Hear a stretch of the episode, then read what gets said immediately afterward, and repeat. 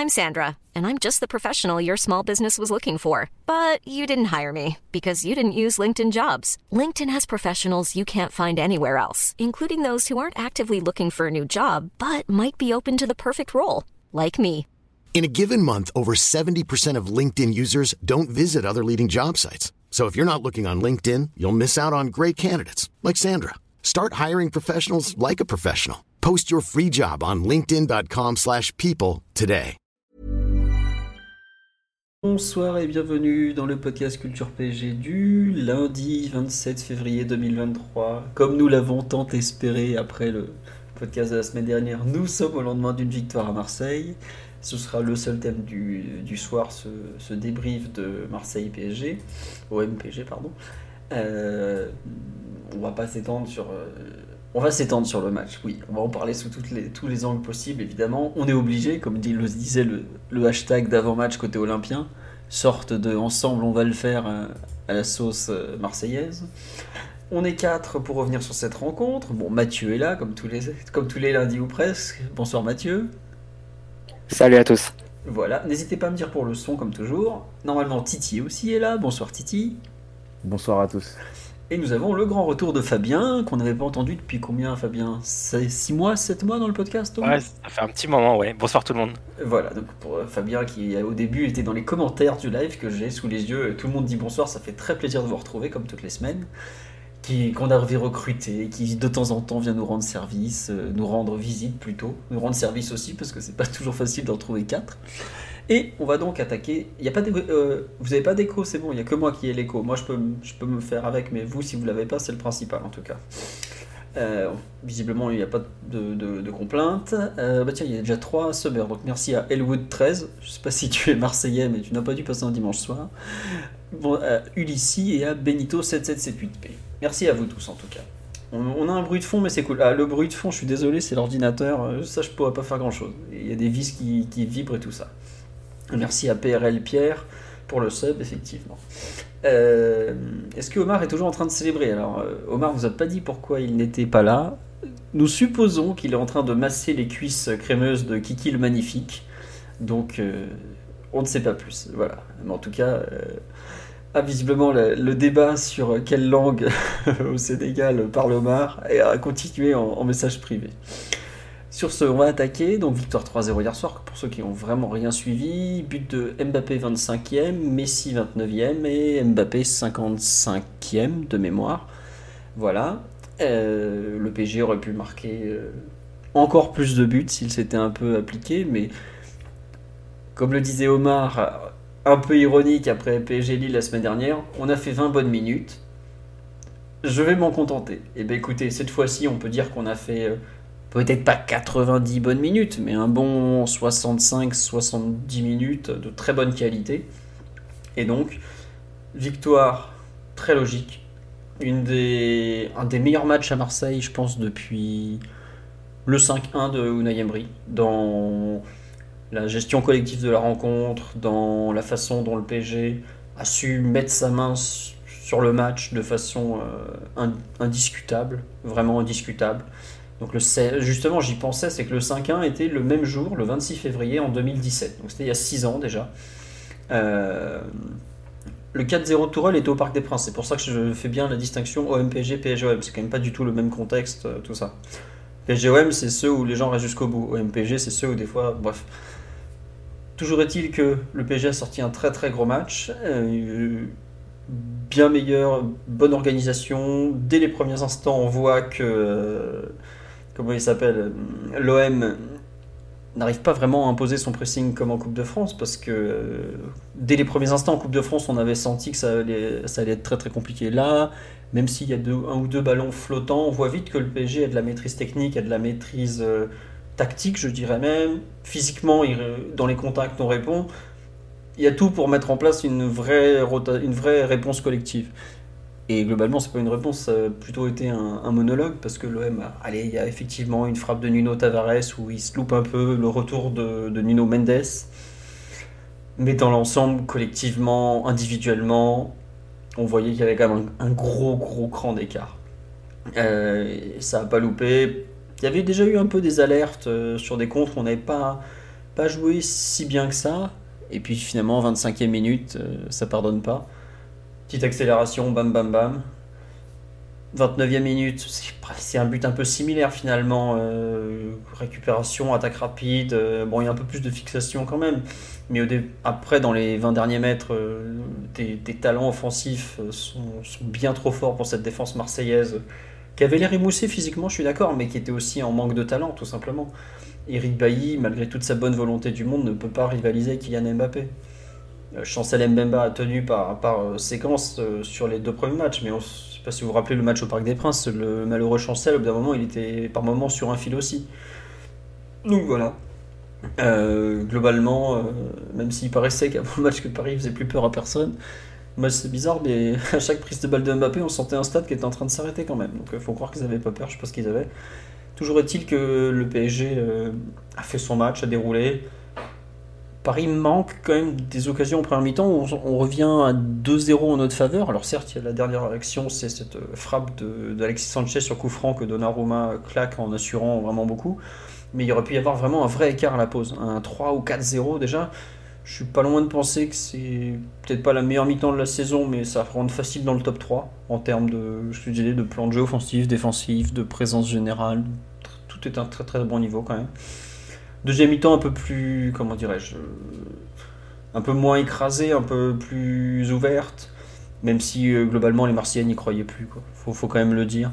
Euh, le 3-0 est la suite logique, et le 3-0 marque le début d'une dernière demi-heure euh, où ça joue à la baballe. Ils, ils tentent de, de revenir sans vraiment tenter. C'est vraiment la bête agonisante qui tente de s'échapper. Quoi.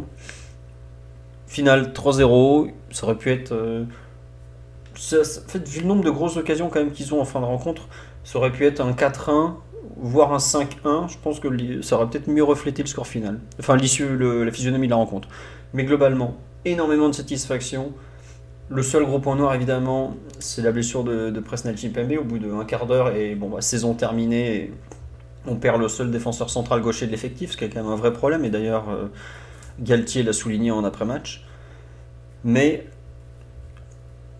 il reste pas tant de matchs que ça à jouer. Là, si vous calculez bien, il reste 12 matchs de Ligue 1.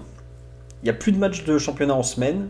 Il reste, allez, 1, 3, 5, au maximum 6 matchs de Ligue des Champions, sachant que la finale, c'est pas en semaine. Hein. On n'en est pas là, hein. calmons-nous. Globalement, même avec un défenseur central de moins, même euh, tu dois pouvoir tenir. on me dit, est-ce qu'on peut rapatrier Diallo? Euh, ça sert à rien de le rapatrier, il est blessé lui aussi. Donc, euh, vaut mieux le laisser à Leipzig, et, euh, il va pas nous servir beaucoup. Puis même, je pense qu'on peut plus l'inscrire. Mais bref, ah oui, c'est vrai que Messi rate un truc énorme en première mi-temps. Il y a quand même un énorme penalty surtout. C'est passé comme une lettre à la poste, mais il y a un énorme péno sur Vitinha qui se fait balancer par Kolasinac. Bon, pourquoi pas. Oui, Bichabou est gaucher, mais c'est compliqué à cet instant de le compter comme une solution vraiment de, clé en main, euh, c'est un joueur en, apprentissage. On peut pas, on peut pas demander à Bichabu d'aller jouer à Munich dans, une semaine. Est-ce que Kimpembe est revenu trop tôt Ça, on ne saura jamais. Lui doit savoir, le staff médical doit savoir, nous de l'extérieur. Bon.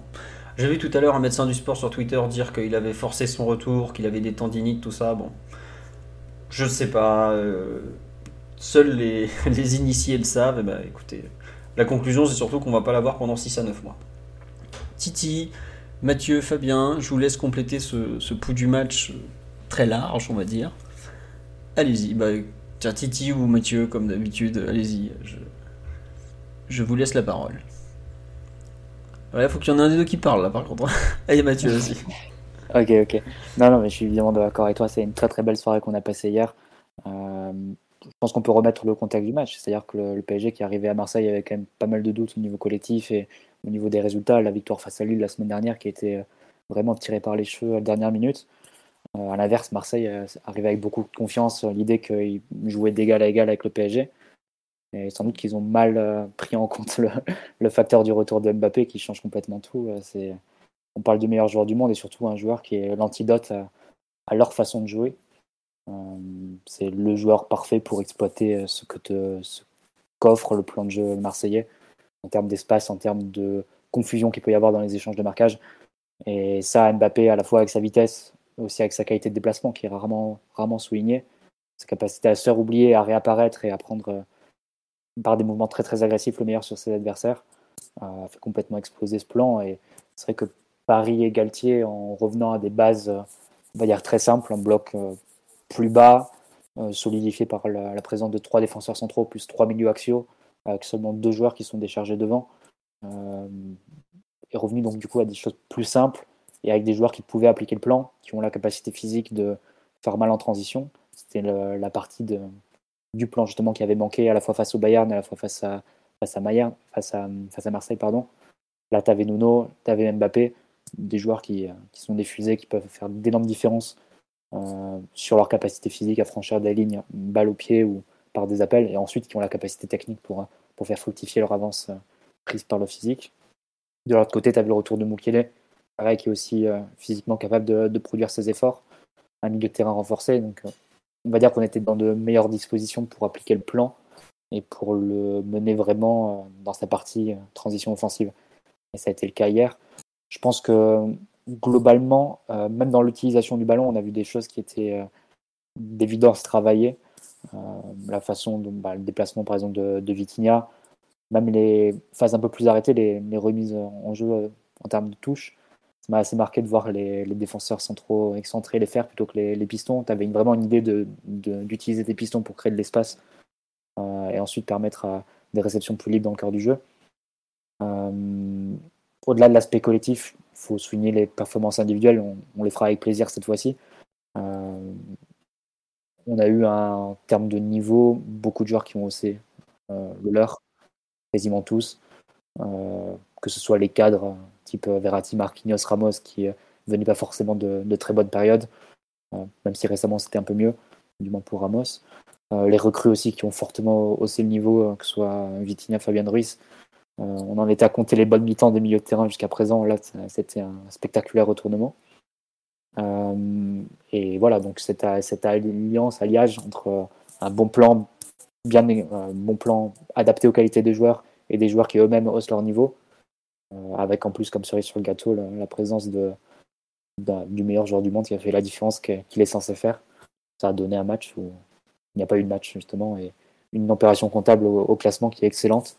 Donc, euh, comme tu l'as dit Philo, le seul point noir c'est vraiment l'absence de Kipembe qui a rétréci encore un effectif qui n'avait pas besoin de ça.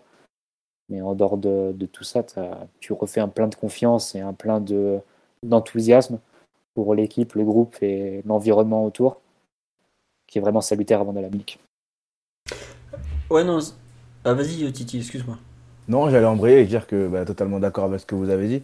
Euh, Mathieu a parlé d'un plan, euh, d'un plan plutôt intéressant et plutôt bien travaillé par, par le staff. Ça, c'est des choses qu'il faut souligner. On a, on a été très critique euh, sur les dernières semaines sur ce que mettait en place le staff technique.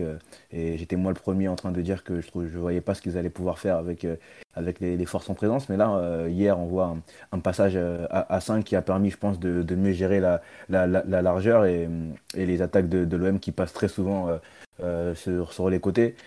avec le ballon, on a vu des bonnes choses. J'ai vu des, bonnes sorties de balles. Il y en a une sur la, à la 20e minute, je crois, en tout cas sur le tour de la 20e minute, où tu as une belle sortie de balle et tu as Messi qui rate en contrôle malheureusement, mais c'était vraiment une sortie de balle travaillée avec Mukiele qui a été beaucoup, beaucoup utilisé, Vitinha, etc.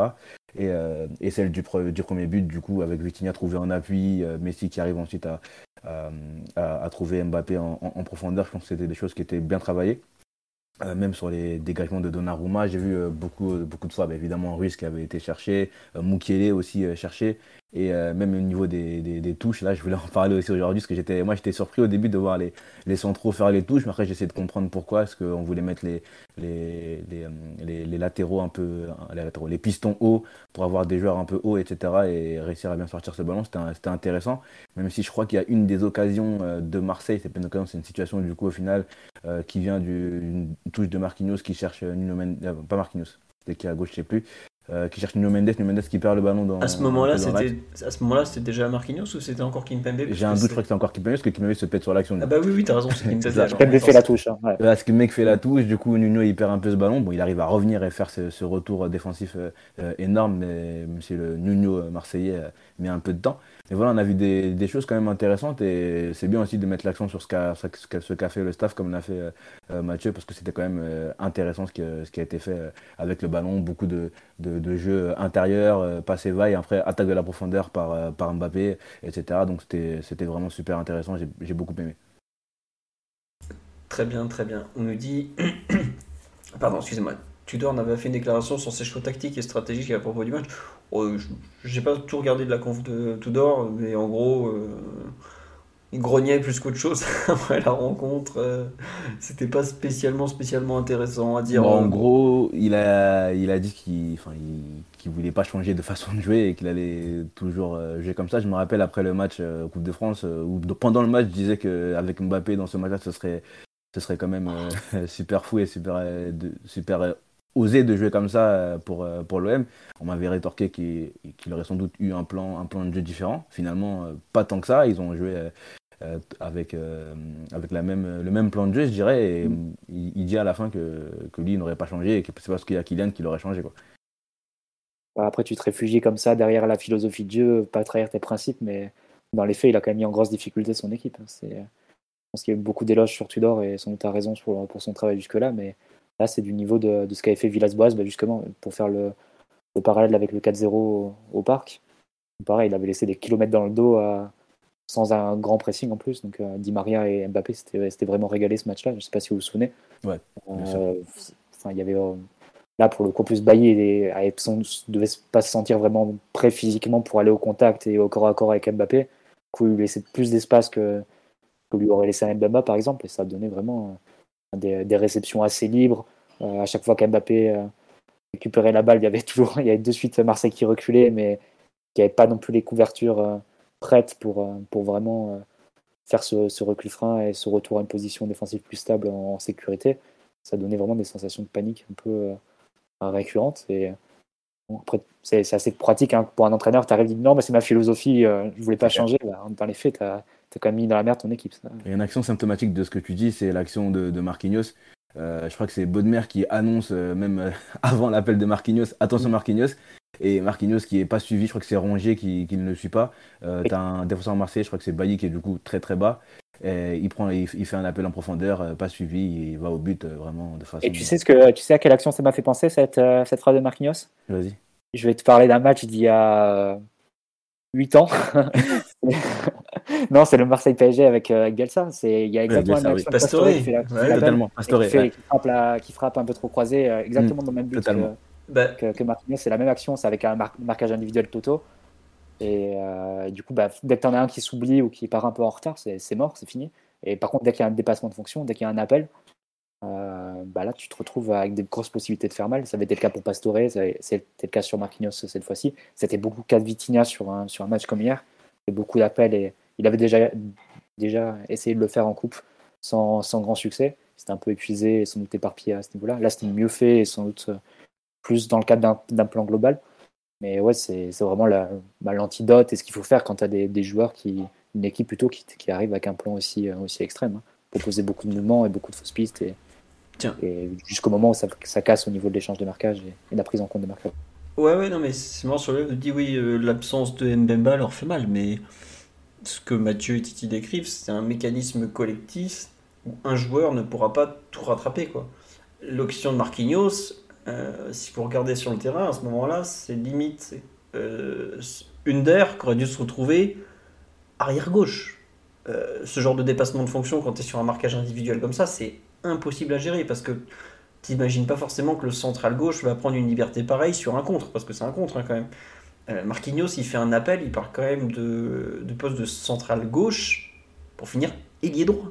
Je sais pas si on se rend compte la, la longueur de la course, c'est une action quand même assez improbable. C'est moi, ça me choque pas, par exemple, qu'il se retrouve tout seul. Quand c'était Pastore dans le match que tu cites, Mathieu, et Bielsa et Tudor ont quand même une vraie filiation en termes d'organisation défensive. Tudor, en théorie, est un peu moins suicidaire que l'autre, mais euh, il y a euh, que Pastore, qui est quand même un milieu offensif, se retrouve tout seul en inversant des courses, ça me gêne un peu. Qu'un central gauche prenne une- la, la liberté de devenir jusqu'à ailier droit, quelque part c'est normal qu'il n'y ait pas de, marquage, enfin que le marquage se perde à un moment parce que c'est y a un dépassement de fonction qui est, qui est vraiment hors norme là. Il y a eu des moments dans le match, euh, le premier but, euh, le dépassement de fonction, il est pas de Mbappé, euh, l'appel de la gauche vers la droite, il, le fait dix fois par match, hein, c'est pas un truc de fou quoi. Donc il y a, des, il y a eu des, des manquements hier, probablement que Mbemba aurait fait plus de bien, que, que Bailly qui était qui arrivait pas à cadrer Mbappé, qui arrivait pas à beaucoup de choses parce qu'il manque de rythme. Il avait joué, euh, comme je disais, il avait joué 45 minutes euh, en, un mois et demi ou 52 minutes en un mois et demi. C'est pas assez pour jouer contre un joueur ultra athlétique comme Mbappé. Et on voit qu'il a eu peur du, du, contact, il a eu peur de, de l'accélération de Mbappé qui l'aurait laissé vraiment en immense difficulté. Donc, bah, tant pis. Après, bah, écoute, ça fait partie du jeu. Tu veux jouer de cette façon, faut, faut aller jusqu'au bout. Après, ce qui fait mal à Marseille, c'est pas forcément le fait, pardon, de pas avoir su euh, gérer Mbappé ou les finalités. Le problème, c'est que le PSG, pour moi, est beaucoup mieux sorti du pressing que la dernière fois. Quand tu as euh, Verratti, et Ruiz qui s'en sortent ensemble, qui, font avancer le ballon, qui font reculer l'OM, qui arrivent à désactiver des, des mécanismes de pressing adverse, adverse pardon, l'utilisation pareil des latéraux, la façon dont on est allé chercher Mukile en jouant long pour qu'il remise, pour qu'on ait justement un point de fixation, que ce soit côté ou axe, ce que fait notamment Vitinha sur le premier but, parce que Vitinha, on va en parler après, il fait un super match en termes de fixation, de déplacement, d'utilisation de l'espace. Ça, euh, peu importe les absents en face, il y a quand même une exécution et des joueurs à un bien meilleur niveau. Faut pas oublier que pour la première fois depuis je, ne sais même plus depuis quand, tellement c'est vieux, le PSG a eu une semaine pour préparer la rencontre.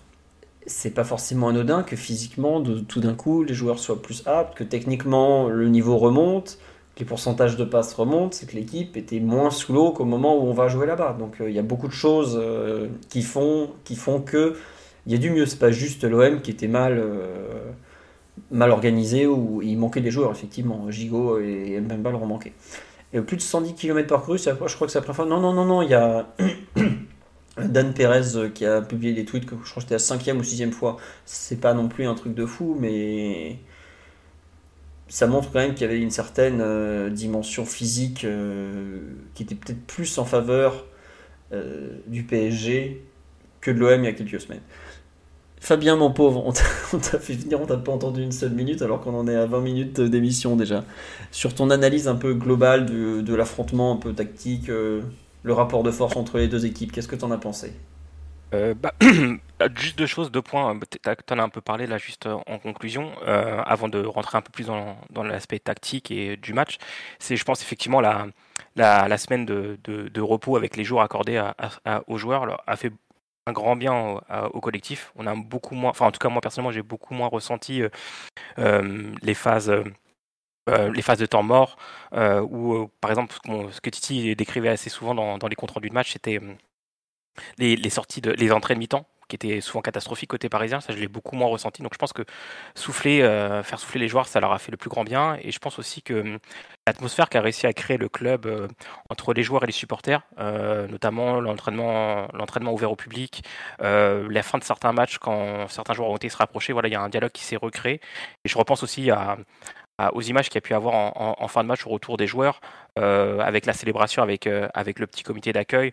Je pense à Kim Pembe qui, même sur ses béquilles et sur une jambe, euh, est venu célébrer. Je pense que voilà, il y a, y a, une atmosphère un peu plus positive qui s'est créée ces, derniers jours et ça a amené aussi l'équipe à, à, rentrer de plein pied dans ce match-là.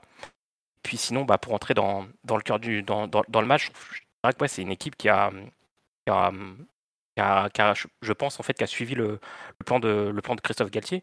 Je pense qu'on lui a assez souvent tiré dessus euh, sur les derniers matchs. Je trouve que là, il a mis quelque chose qui était en place. Alors certes, c'était peut-être un peu plus facile face à un, un, club comme celui de l'OM, qui a une façon, une structure de jouer euh, assez, euh, assez identique de, match en autre. Ils ne changent pas spécifiquement leur structure lorsqu'ils affrontent un adversaire et c'est peut-être plus facile à analyser, à mettre, à mettre des choses en place. Euh, mais ouais, il y a en tout cas par rapport à ce, pressing euh, euh, et cette, ce marquage individuel, je trouve que hum, le staff a mis en place plusieurs ingrédients qui ont tous bien marché. Je pense notamment à, à, à tout, tout, tout, la recherche de, de 1-2 et d'appui remise euh, dans différentes zones du terrain, avec derrière euh, la recherche du troisième homme ou de l'homme libre. Euh, ça a amené des séquences assez folles. et un autre point aussi qui, est, qui a souligné, c'est la recherche de, joueurs qui sont lancés d'assez loin. Vous avez cité Marquinhos, mais Vitinha a, lancé beaucoup d'appels. Il s'est retrouvé, il jouait par moment comme un, quasi un avant-centre sans ballon. Euh, Fabien Ruiz aussi a, réalisé des, courses dans le cœur du jeu euh, en combinant en, et, en, se partageant les zones avec Nuno. Il y avait des choses qui étaient très très intéressantes avec ça. je trouve qu'aussi au niveau de l'agressivité, il y a eu un, curseur qui, a, été monté. alors on n'est pas une équipe qui est très, on n'est pas un référent sur tout ce qui est jeu aérien et, second ballon. je trouve que là, il y a des choses qui ont été mises en raccourcissant la distance entre les lignes. On a pu voir par exemple, bah, je crois que c'est sur une occasion de but où Verratti vient jouer un, un duel de la tête avec Gendouzi et euh, c'est un contre un peu favorable, mais au moins l'intention était là. Pareil, Fabien Ruiz était beaucoup plus agressif que sur les précédentes rencontres et ce qu'on a pu le voir de lui sous d'autres couleurs. Il y a vraiment des choses qui ont été faites par rapport à ça. Et je pense que c'est quelque chose qui a, qui a, salué euh, du côté du staff d'avoir réussi à, préparer ce match-là euh, en regardant ce qui a pu se faire. par exemple, je pense à OM Toulouse, les choses qu'a réussi à faire Toulouse face à l'OM de, voilà, de, de, faire passer le message à ces joueurs et que les joueurs, le, je trouve, ont plutôt bien respecté le, plan et ça s'est avéré payant. Donc ça, je pense que c'est quelque chose de, très positif pour le staff dans une période un peu, un peu compliquée. Ouais, on me dit sur le live, le duel aérien gagné pour Verratti et but derrière. Il me semble que c'est le, deuxième, où ça part comme ça. Après, Nuno récupère, enchaîne. Il y a le, le 1-2 avec Mbappé, et puis finalement le centre, et hop, hop, au fond. Voilà. Et il y avait aussi euh, pas mal de questions. Euh, on me demandait est-ce qu'un groupe est né. Euh, je n'irai pas jusque-là, mais Mathieu vous dira que le pacte du Bourget et la poignée de main entre Romain Mabille et Neymar, ou Messi, je sais, non c'est Messi, pardon, a été le tournant de la, saison. Mais bon. on nous dit ça, ça ressemble à un conditionnement pour un seul match. On verra, mais en tout cas, dans les discours des joueurs, de l'entraîneur, du staff et même autour du club, les, ce qui s'est passé, donc la fin de match à Monaco, les encouragements jusqu'au bout contre Lille, parce que quand Lille menait 3-2 au parc à 10 minutes de la fin, même, même jusqu'à 5 minutes de la fin, il menait 3-2. Il y a eu, il y a jamais, il y a vraiment toujours eu des encouragements et tout. Euh, l'entraînement, euh, comment dirais-je, de, au grand public, c'est beaucoup des choses qui, de choses pardon, qui ont rapproché, je pense, l'équipe du public. Et on a, on a souvent regretté hein, une sorte de, cassure, une sorte d'éloignement même. Il y a beaucoup de supporters parisiens euh, qui n'hésitaient pas à dire qu'il y avait la plupart des joueurs, ils le, franchement, ils, se rendaient détestables. C'est des propos qu'on a tenus et qu'on assume totalement. Enfin, moi en tout cas, j'assume totalement le, le fait qu'il y a beaucoup de matchs où ce que les joueurs donnaient, ça donnait pas envie de les aimer du tout. Même plutôt, de, c'était vraiment l'opposé d'une équipe. quoi. Et là, vraiment, il y, a quelque chose de différent dans la prestation, dans ce qui s'est passé. On voit des joueurs impliqués, on voit des joueurs qui se battent. Euh, il y a une. Enfin, j'aime pas dire ça parce que c'est vraiment très cliché, mais je trouve qu'il y a vraiment eu. Hier, on voit une équipe sur le terrain quand même. Et ça, euh, faut pas le. Faut pas le nier, faut pas le minimiser parce que c'est quand même pas arrivé souvent cette saison. C'était même pas arrivé souvent ces dernières saisons, je pense. Et ça fait quand même plaisir de retrouver une, euh, une sensation de, collectif en fait.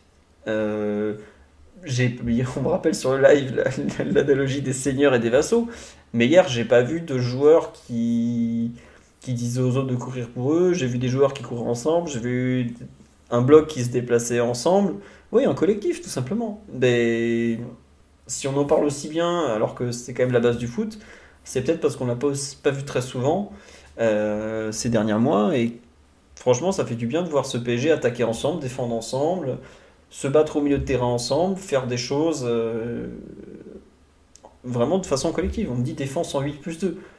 Évidemment qu'on va défendre en 8 plus 2. Mais quand tu as euh, le joueur le plus létal de la planète en profondeur et celui qui est probablement le meilleur, enfin le joueur le plus à même à le lancer en profondeur de la planète, tu vas pas leur demander d'aller verrouiller un couloir. Forcément, ils servent à ça. Euh, la dernière fois qu'on avait bien joué, c'était pas contre Lille. Non, il y a eu d'autres matchs dans la saison. Je suis retombé par exemple sur ce qu'on avait dit sur le match à Lyon. De mémoire, on fait plutôt un, très bon match à Lyon euh, dans l'ensemble, d'un point de vue collectif et tout ça. Après, c'est comme ça une saison, il y a des hauts, des bas. Mais pour la première fois depuis bien longtemps, on a vraiment l'impression d'une montée en puissance là. Et ça, c'est bien, on va espérer que ça continue. Mathieu, Titi, sur des points collectifs qui, qui vous ont plu, des plus. On me demande si les défenseurs du Bayern sont sûrs. Bah, Pavard est serein parce qu'il jouera pas. Les autres, je suis pas certain. Euh, je ne sais pas si Nagelsmann compte reproduire sa défense à 3 avec Dale Blint, euh, Upamecano et Delirte, mais ils ont intérêt à courir. Donc voilà. Titi Mathieu sur les, les aspects collectifs, oui.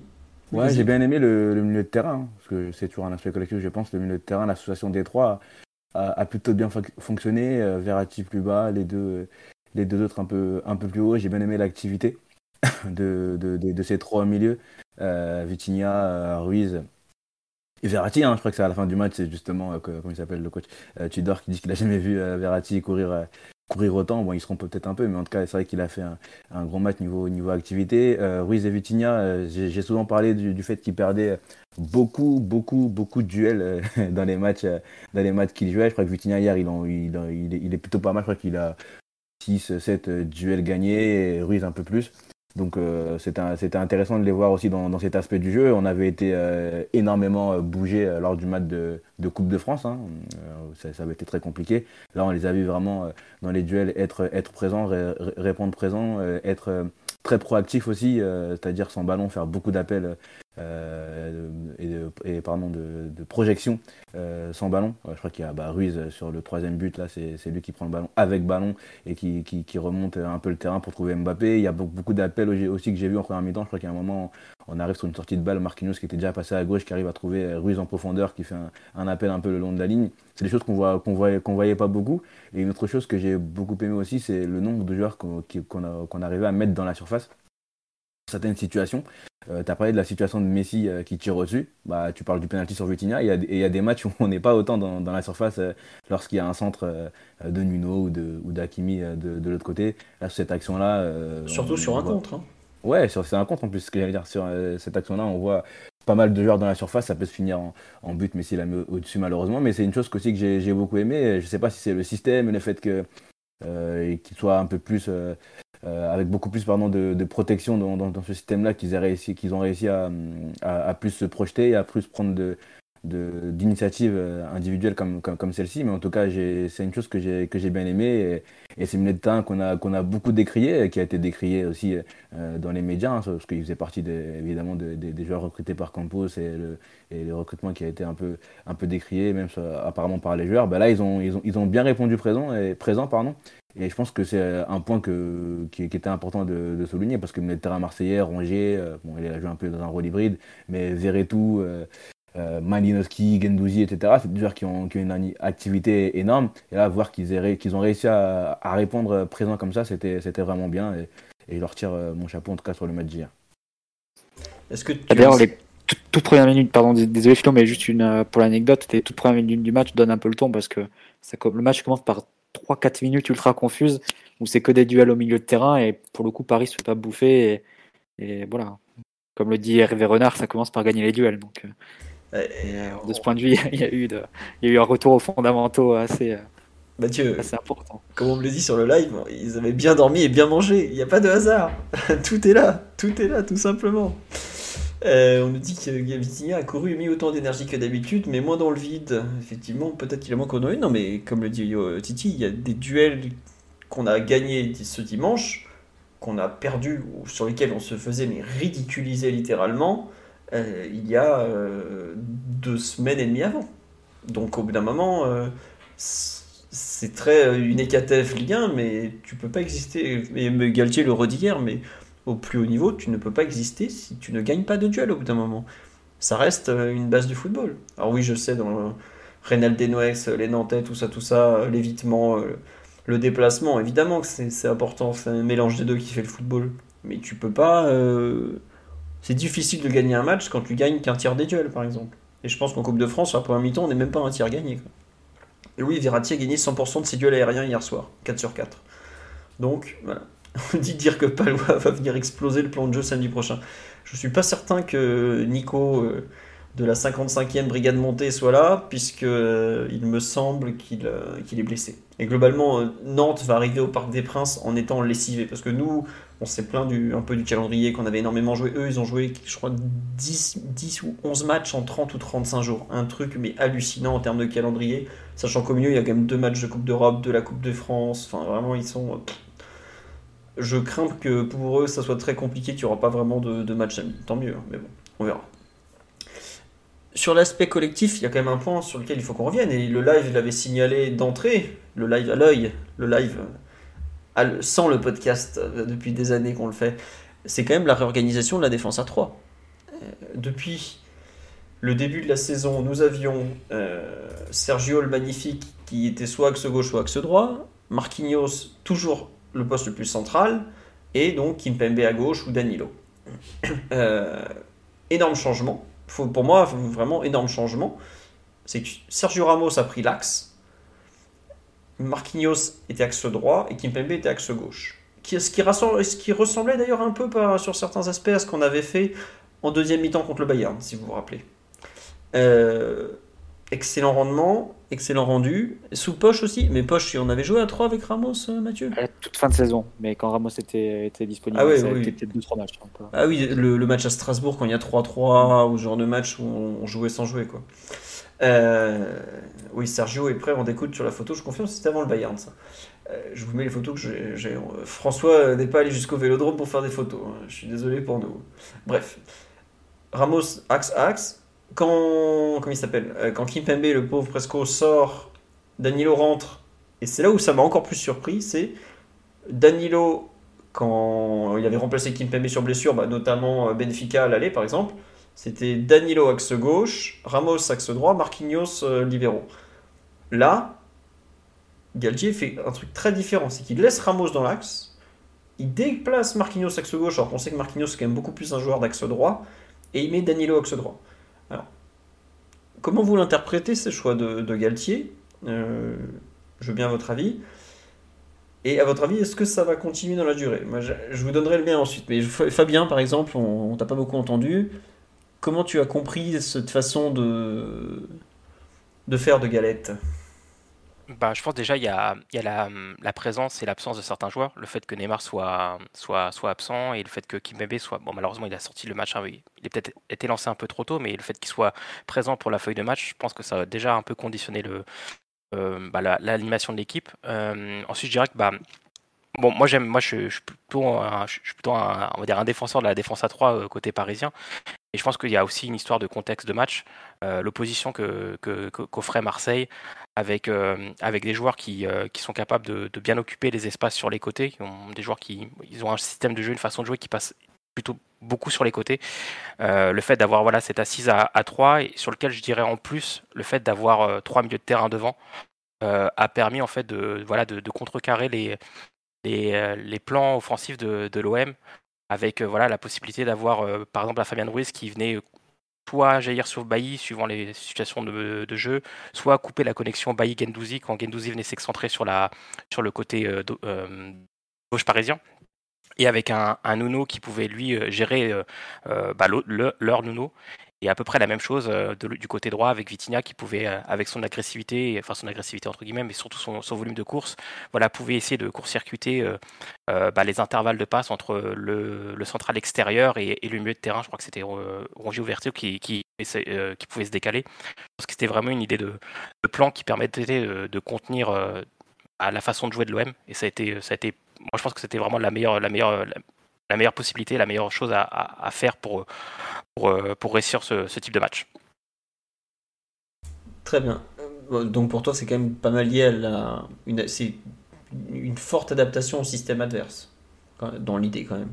Enfin... Je pense que ouais, je pense qu'il y a, je pense qu'il y a une euh, bah, par rapport à ce qu'on avait pu ce qu'on a pu souffrir sur sur certaines équipes qui voilà qui, qui relancent à 3 comme Lens ou même le match de coupe face à l'OM. Je pense que revenir à, à, cette défense à 3 qui permettait de alors c'est pas c'est pas le système parfait, mais je pense que c'est celui qui permet de corriger au mieux euh, euh, bah, la difficulté du, euh, PSG à, défendre sur la largeur, à, pouvoir gérer les, assaillants, et surtout là le fait de ne pas être en 3-4-3 mais d'être en, en 3-5-2, ça, change aussi une partie de la donne.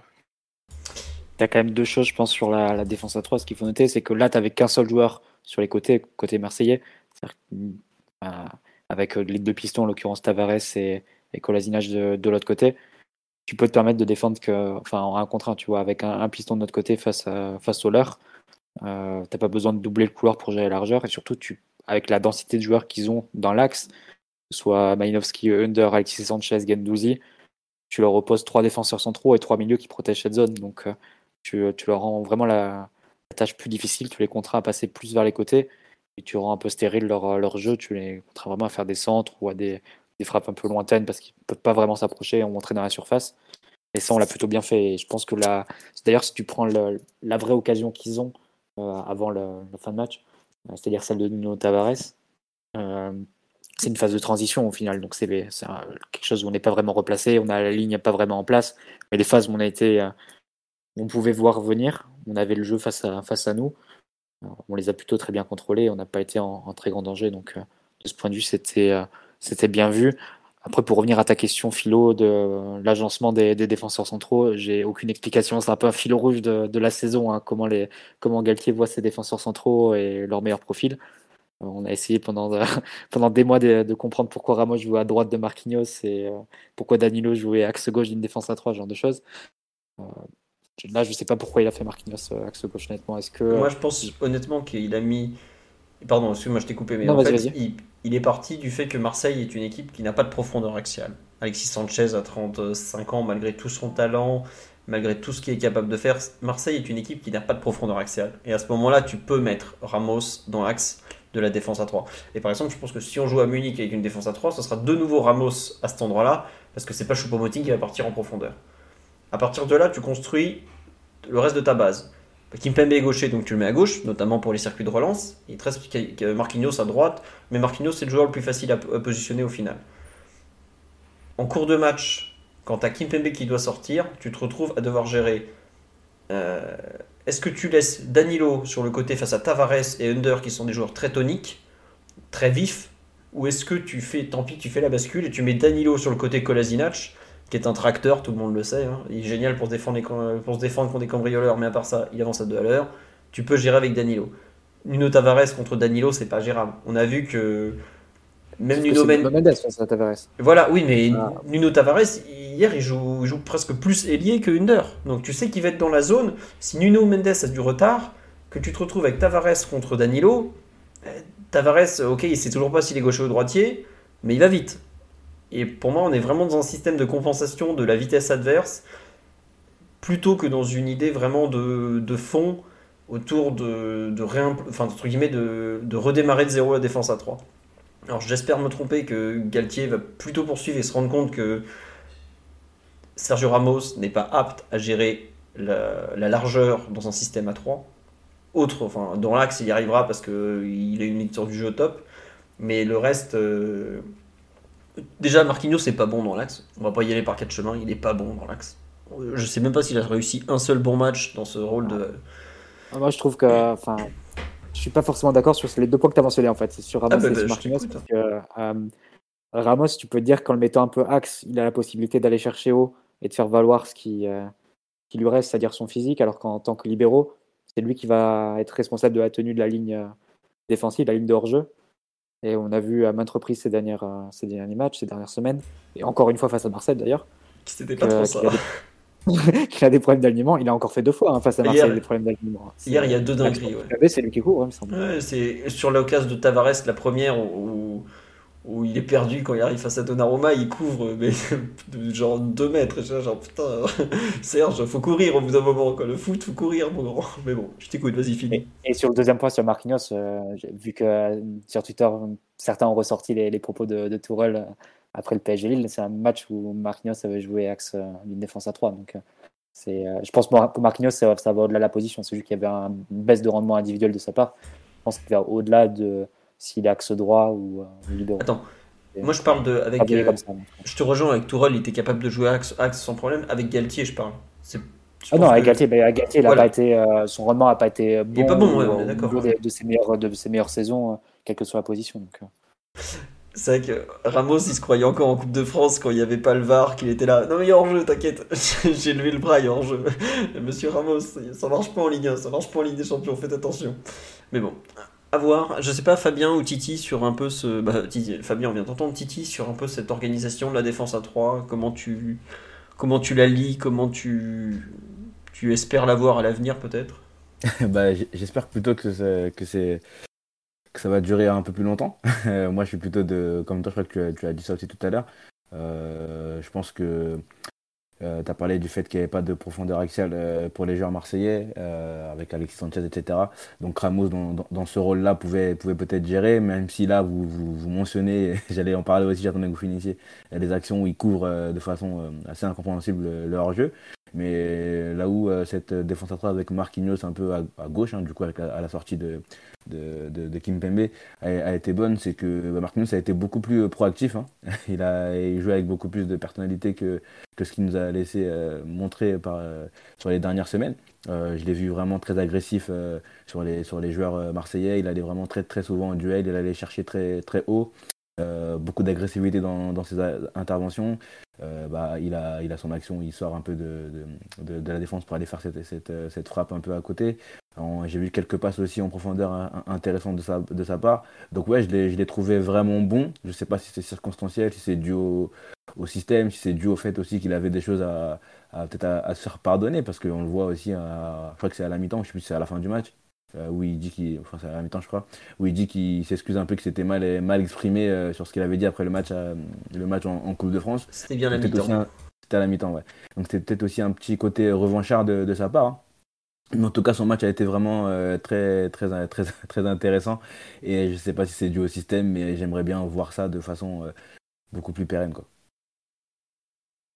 Le très taquin Fabien nous dit que c'est le sens du timing pour l'annonce de la prolongation. C'est pas faux, c'est peut-être pas faux, mais bon. Euh, non, mais on nous dit, c'est vrai que par rapport à la gestion du hors-jeu sur le live, je parle, euh, on dit que Ramos, quand il jouait sur les côtés, la défense à 3, on le voyait, euh, ses problèmes de gestion du hors-jeu, on les voyait moins. Oui, parce qu'en théorie, il joue légèrement plus haut, c'est vraiment le central qui, joue le plus bas, qui est censé couvrir les autres, mais bon. Écoutez, à surveiller en tout cas. Déjà contre Nantes, on verra qui va jouer, c'est un premier point. Et surtout, comment on s'organise contre Nantes Parce que Nantes, sur les derniers matchs, joue en 5-3-2, si je me trompe pas. À voir si le PSG, bah, contre un 5-3-2, tu peux jouer en 5-3-2 aussi. Donc, euh, Je pense que c'est au-delà de la position, c'est vraiment une question de hauteur de la ligne défensive. Tu vois, par contre, que quand il est protégé et qu'il arrive, enfin, que l'adversaire est, face à lui, entre guillemets, qu'il n'a pas de situation d'urgence à gérer, euh, ce qu'il faisait brillamment à une époque au Real Madrid, hein, c'était vraiment le, pro pour attraper ça devait, euh, enfin, il avait un couloir euh, gauche à gérer qui était celui de Marcelo qui revenait jamais, ou plutôt qu'il avait de, très grandes largesses et il arrivait à, s'en sortir en, faisant le pompier. Là aujourd'hui c'est beaucoup plus difficile. Par contre, quand il est en situation plutôt de confort dans la surface, où il voit venir l'adversaire, où il est plus dans, un registre de marquage, d'être présent sur les centres, de... là il est encore très bon. Et là, je vais, je vais faire la comparaison avec Thiago Silva qui, qui a, qui a fait une très très bonne saison sous Tourelle. Enfin, à partir du moment où Tourelle est venu, on se souvient de comment Chelsea jouait. C'était un bloc extrêmement compact, euh, parfois très bas, qui cédait la possession à ses adversaires, qui, défendait un 5-4-1. Et là, Thiago Silva, il régalait. Et euh, n'était pas du tout testé sur des, actions en vitesse où euh, voilà, il devait jouer comme au PSG trois mois avant, enfin un an avant, à 30 mètres de profondeur dans le dos face à Haaland. C'est Dortmund, c'était une autre, une autre situation. La Ramos, encore dans ces situations où il est protégé, il est couvert et il a entre guillemets, juste à s'occuper des 16 mètres et de son adversaire direct. Il arrive à faire quand même de, belles performances hein, sur les derniers matchs. Et je trouvais que le, match d'hier allait, allait encore dans ce sens-là. Non, tu, as raison, J'étais surpris que tu dis du bien de Toral, mais j'ai été rassuré sur la fin. tout, est normal. Le, le Chelsea de oui, c'est bon. Euh, on nous parle de Pembele. Pembele n'est pas rentré en jeu, effectivement, et c'est pas bon signe quand Zahir Emery, euh, lui, rentre en jeu en tant que piston droit. Mais bon, ça, c'est autre chose, on, en reparlera. Sur l'aspect collectif, est-ce qu'il y a quelque chose que vous voulez retenir encore ou on a globalement fait un bon tour? Oui, Fabien? Ouais, moi j'ai bien aimé les, associations Mbappé et Nuno sur la capacité à, occuper soit les couloirs intérieurs, soit les couloirs extérieurs. Je trouve que ça fait beaucoup de mal à, l'OM, sur notamment voilà, la capacité à, prendre chaque joueur en, individuel. La relation qu'ils ont pu avoir voilà, en s'échangeant un peu les, le côté extérieur ou intérieur par rapport à la position du ballon. Je trouve que c'était très, intéressant. Et euh, bah ça, ouais, ça. Déjà, on avait des choses qui se créaient autour de Neymar et, et, qui se confirmaient plutôt autour de Neymar et, de Nuno. Là, voir que on reprend un peu le même fil conducteur dans un autre schéma, avec cette fois-ci Kylian qui euh, est capable, voilà, de, de, se faire oublier des défenseurs et, de ne pas se cantonner à rester le long de la ligne de touche, mais voilà, à, à, échanger ces positions-là avec, avec nous. Je trouve que c'était très intéressant et ouais, c'est quelque chose que j'ai hâte de revoir sur la suite face à d'autres adversaires. D'ailleurs, il y a un point sur Mbappé et Nuno, je pense que c'est une qualité qui est sous-estimée dans les deux cas. Chez les deux joueurs, c'est leur qualité, leur qualité de passe. C'est du joueur qui s'associe très bien. Et on va dire, et comme les deux ont aussi la capacité à prendre la profondeur, tu arrives à des situations où les deux sont capables de, lancer l'autre en fait. Euh, c'est ça. Tu as Mbappé qui peut trouver Nuno dans la profondeur et Nuno qui peut trouver Mbappé dans la profondeur. Les deux, ça se fait très naturellement dans les deux cas. Et à chaque fois, ça donne une occasion. Enfin, l'action de Messi, il me semble que c'est Mbappé qui lance déjà Nuno. Mhm. Euh, enfin, il y a eu d'autres situations où c'était l'inverse, évidemment. Bah, le second but euh, où Messi marque, c'est aussi un double une deux un peu Nuno, mhm. Mbappé. Donc ouais, ça fonctionne très très bien entre les deux et c'est ça, ça peut faire le lien avec ce qu'on disait en tout début de saison. Euh, je ne sais pas si vous vous en souvenez, on avait un peu ce débat en disant est-ce que le 5-3-2 ou à l'époque le, le 3-4-3 euh, avec la présence de Mendes très haut euh, défavorise pas un peu Mbappé, lui retire pas d'espace, etc. ça sera confirmé dans, les, dans des matchs où on va jouer plus haut, où on sera plus dans la maîtrise, dans le camp adverse, etc. Mais le fait d'être plus bas déjà, on a vu qu'il n'y avait pas d'incompatibilité entre les deux. En fait, c'est surtout le, la, capacité ou le fait d'avoir des espaces. En fait, tu as des espaces pour les deux, du coup. Et euh, quand tu dois jouer face à des équipes qui t'attendent plus, les espaces sont plus comprimés, peut-être que là, on retombera sur des, constats qu'on faisait en début de saison on disait peut-être Mendes vraiment position euh, ailier très haut. Ça, ça empiète un peu sur les plates-bandes de, Mbappé. Donc, euh, à voir si, si, les conclusions ne peuvent pas évoluer face à d'autres types d'adversaires. Mais en tout cas, là, sur un match où tu étais plus dans la transition, où tu avais 60, 60 mètres, 70 mètres à, dévorer à deux, ils se sont parfaitement trouvés et, en étant très complémentaires, on, peut faire chacun ce que faisait l'autre en fait. Ouais, juste pour compléter, Mathieu, remarque intéressante sur live, est-ce que mettre Verratti relayeur gauche, ça pourrait pas les aider encore plus? Pour répondre un peu, je vais faire la question et la réponse. Le problème, c'est que Verratti est amené aujourd'hui à jouer devant la défense. Donc on va pas, à part si on fait rentrer Danilo dans le 11, mais aujourd'hui Danilo semble plutôt voué à jouer en défense centrale avec l'absence de Kimpembe. Euh, la question qui pourrait plus se poser, c'est est-ce que ça serait pas plutôt Vitinha, ça serait mieux pour eux de jouer côté gauche et Ruiz côté droit? Aujourd'hui, disons que Nuno et Mbappé sont pratiquement autosuffisants. Après, c'est marrant, c'est que globalement, on a souvent dit ouais, le PSG est une équipe un peu euh, à l'opposé du football actuel, euh, très rapide, très intense, très vertical, avec des joueurs, bah, Messi qui est quand même l'antithèse de tout ça, même Verratti qui n'est pas non plus un joueur comme ça, on en a beaucoup dans l'équipe. Et ce côté gauche actuel, Nuno Mbappé, est probablement le côté gauche le plus rapide de la planète. Ça, Nuno est un des plus rapides, Mbappé, je pense qu'il n'y a pas grand monde qui le tient. Et est aussi très vertical, mais en même temps capable de construire. je trouve que dans une équipe un peu qui n'a pas vraiment de sens, sans être méchant, hein, au PSG, on sait pas. Enfin, on voit qu'il y a eu une tentative de transition qui n'est pas tout à fait finie entre un football moderne, un football un peu romantique, euh, un peu passé malgré tout. il y a ce côté gauche qui est vraiment tout en vitesse, en percussion, en dribble, mais qui a quand même une maestria technique exceptionnelle.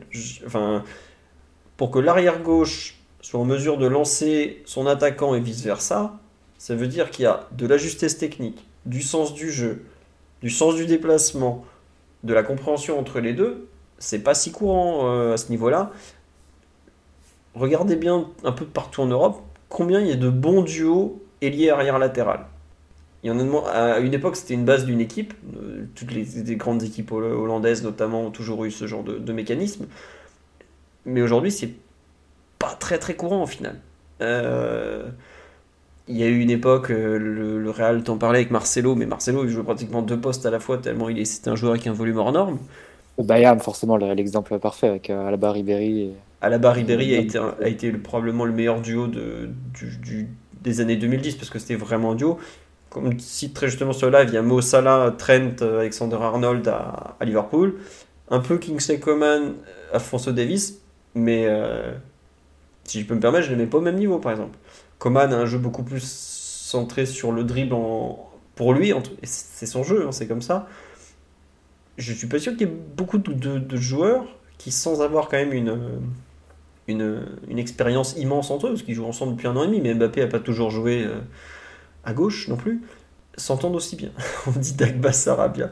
Non, il y a effectivement Dani Alves Messi qui était un le duo quand même assez improbable entre un Brésilien et un, Argentin déjà, mais qui était effectivement une paire hors norme, dans la compréhension et tout, qui était exceptionnel. Oui, mais Avec des, échauffements assez incroyables entre les deux, Dani Alves et, Messi. Mais tu sais, euh, sur le premier but, euh, le premier but, euh, le deuxième but, pardon. Euh, à un moment, euh, bah, Mbappé trouve Nino. Et Nino, il fait un contrôle en, arrêtant le ballon. je sais pas si vous voyez c'est quoi. Il arrête le ballon et le défenseur marseillais est éliminé sur le contrôle. Et après, il relance Mbappé. Vraiment, c'est incroyable. Et tu as, parlé vraiment de sa, sa, qualité, sa qualité technique. Elle ressort vraiment, elle ressort, elle ressort vraiment grandement parce qu'il fait des choses à une vitesse incroyable. Hein. Bah, c'est le cas de Kylian aussi.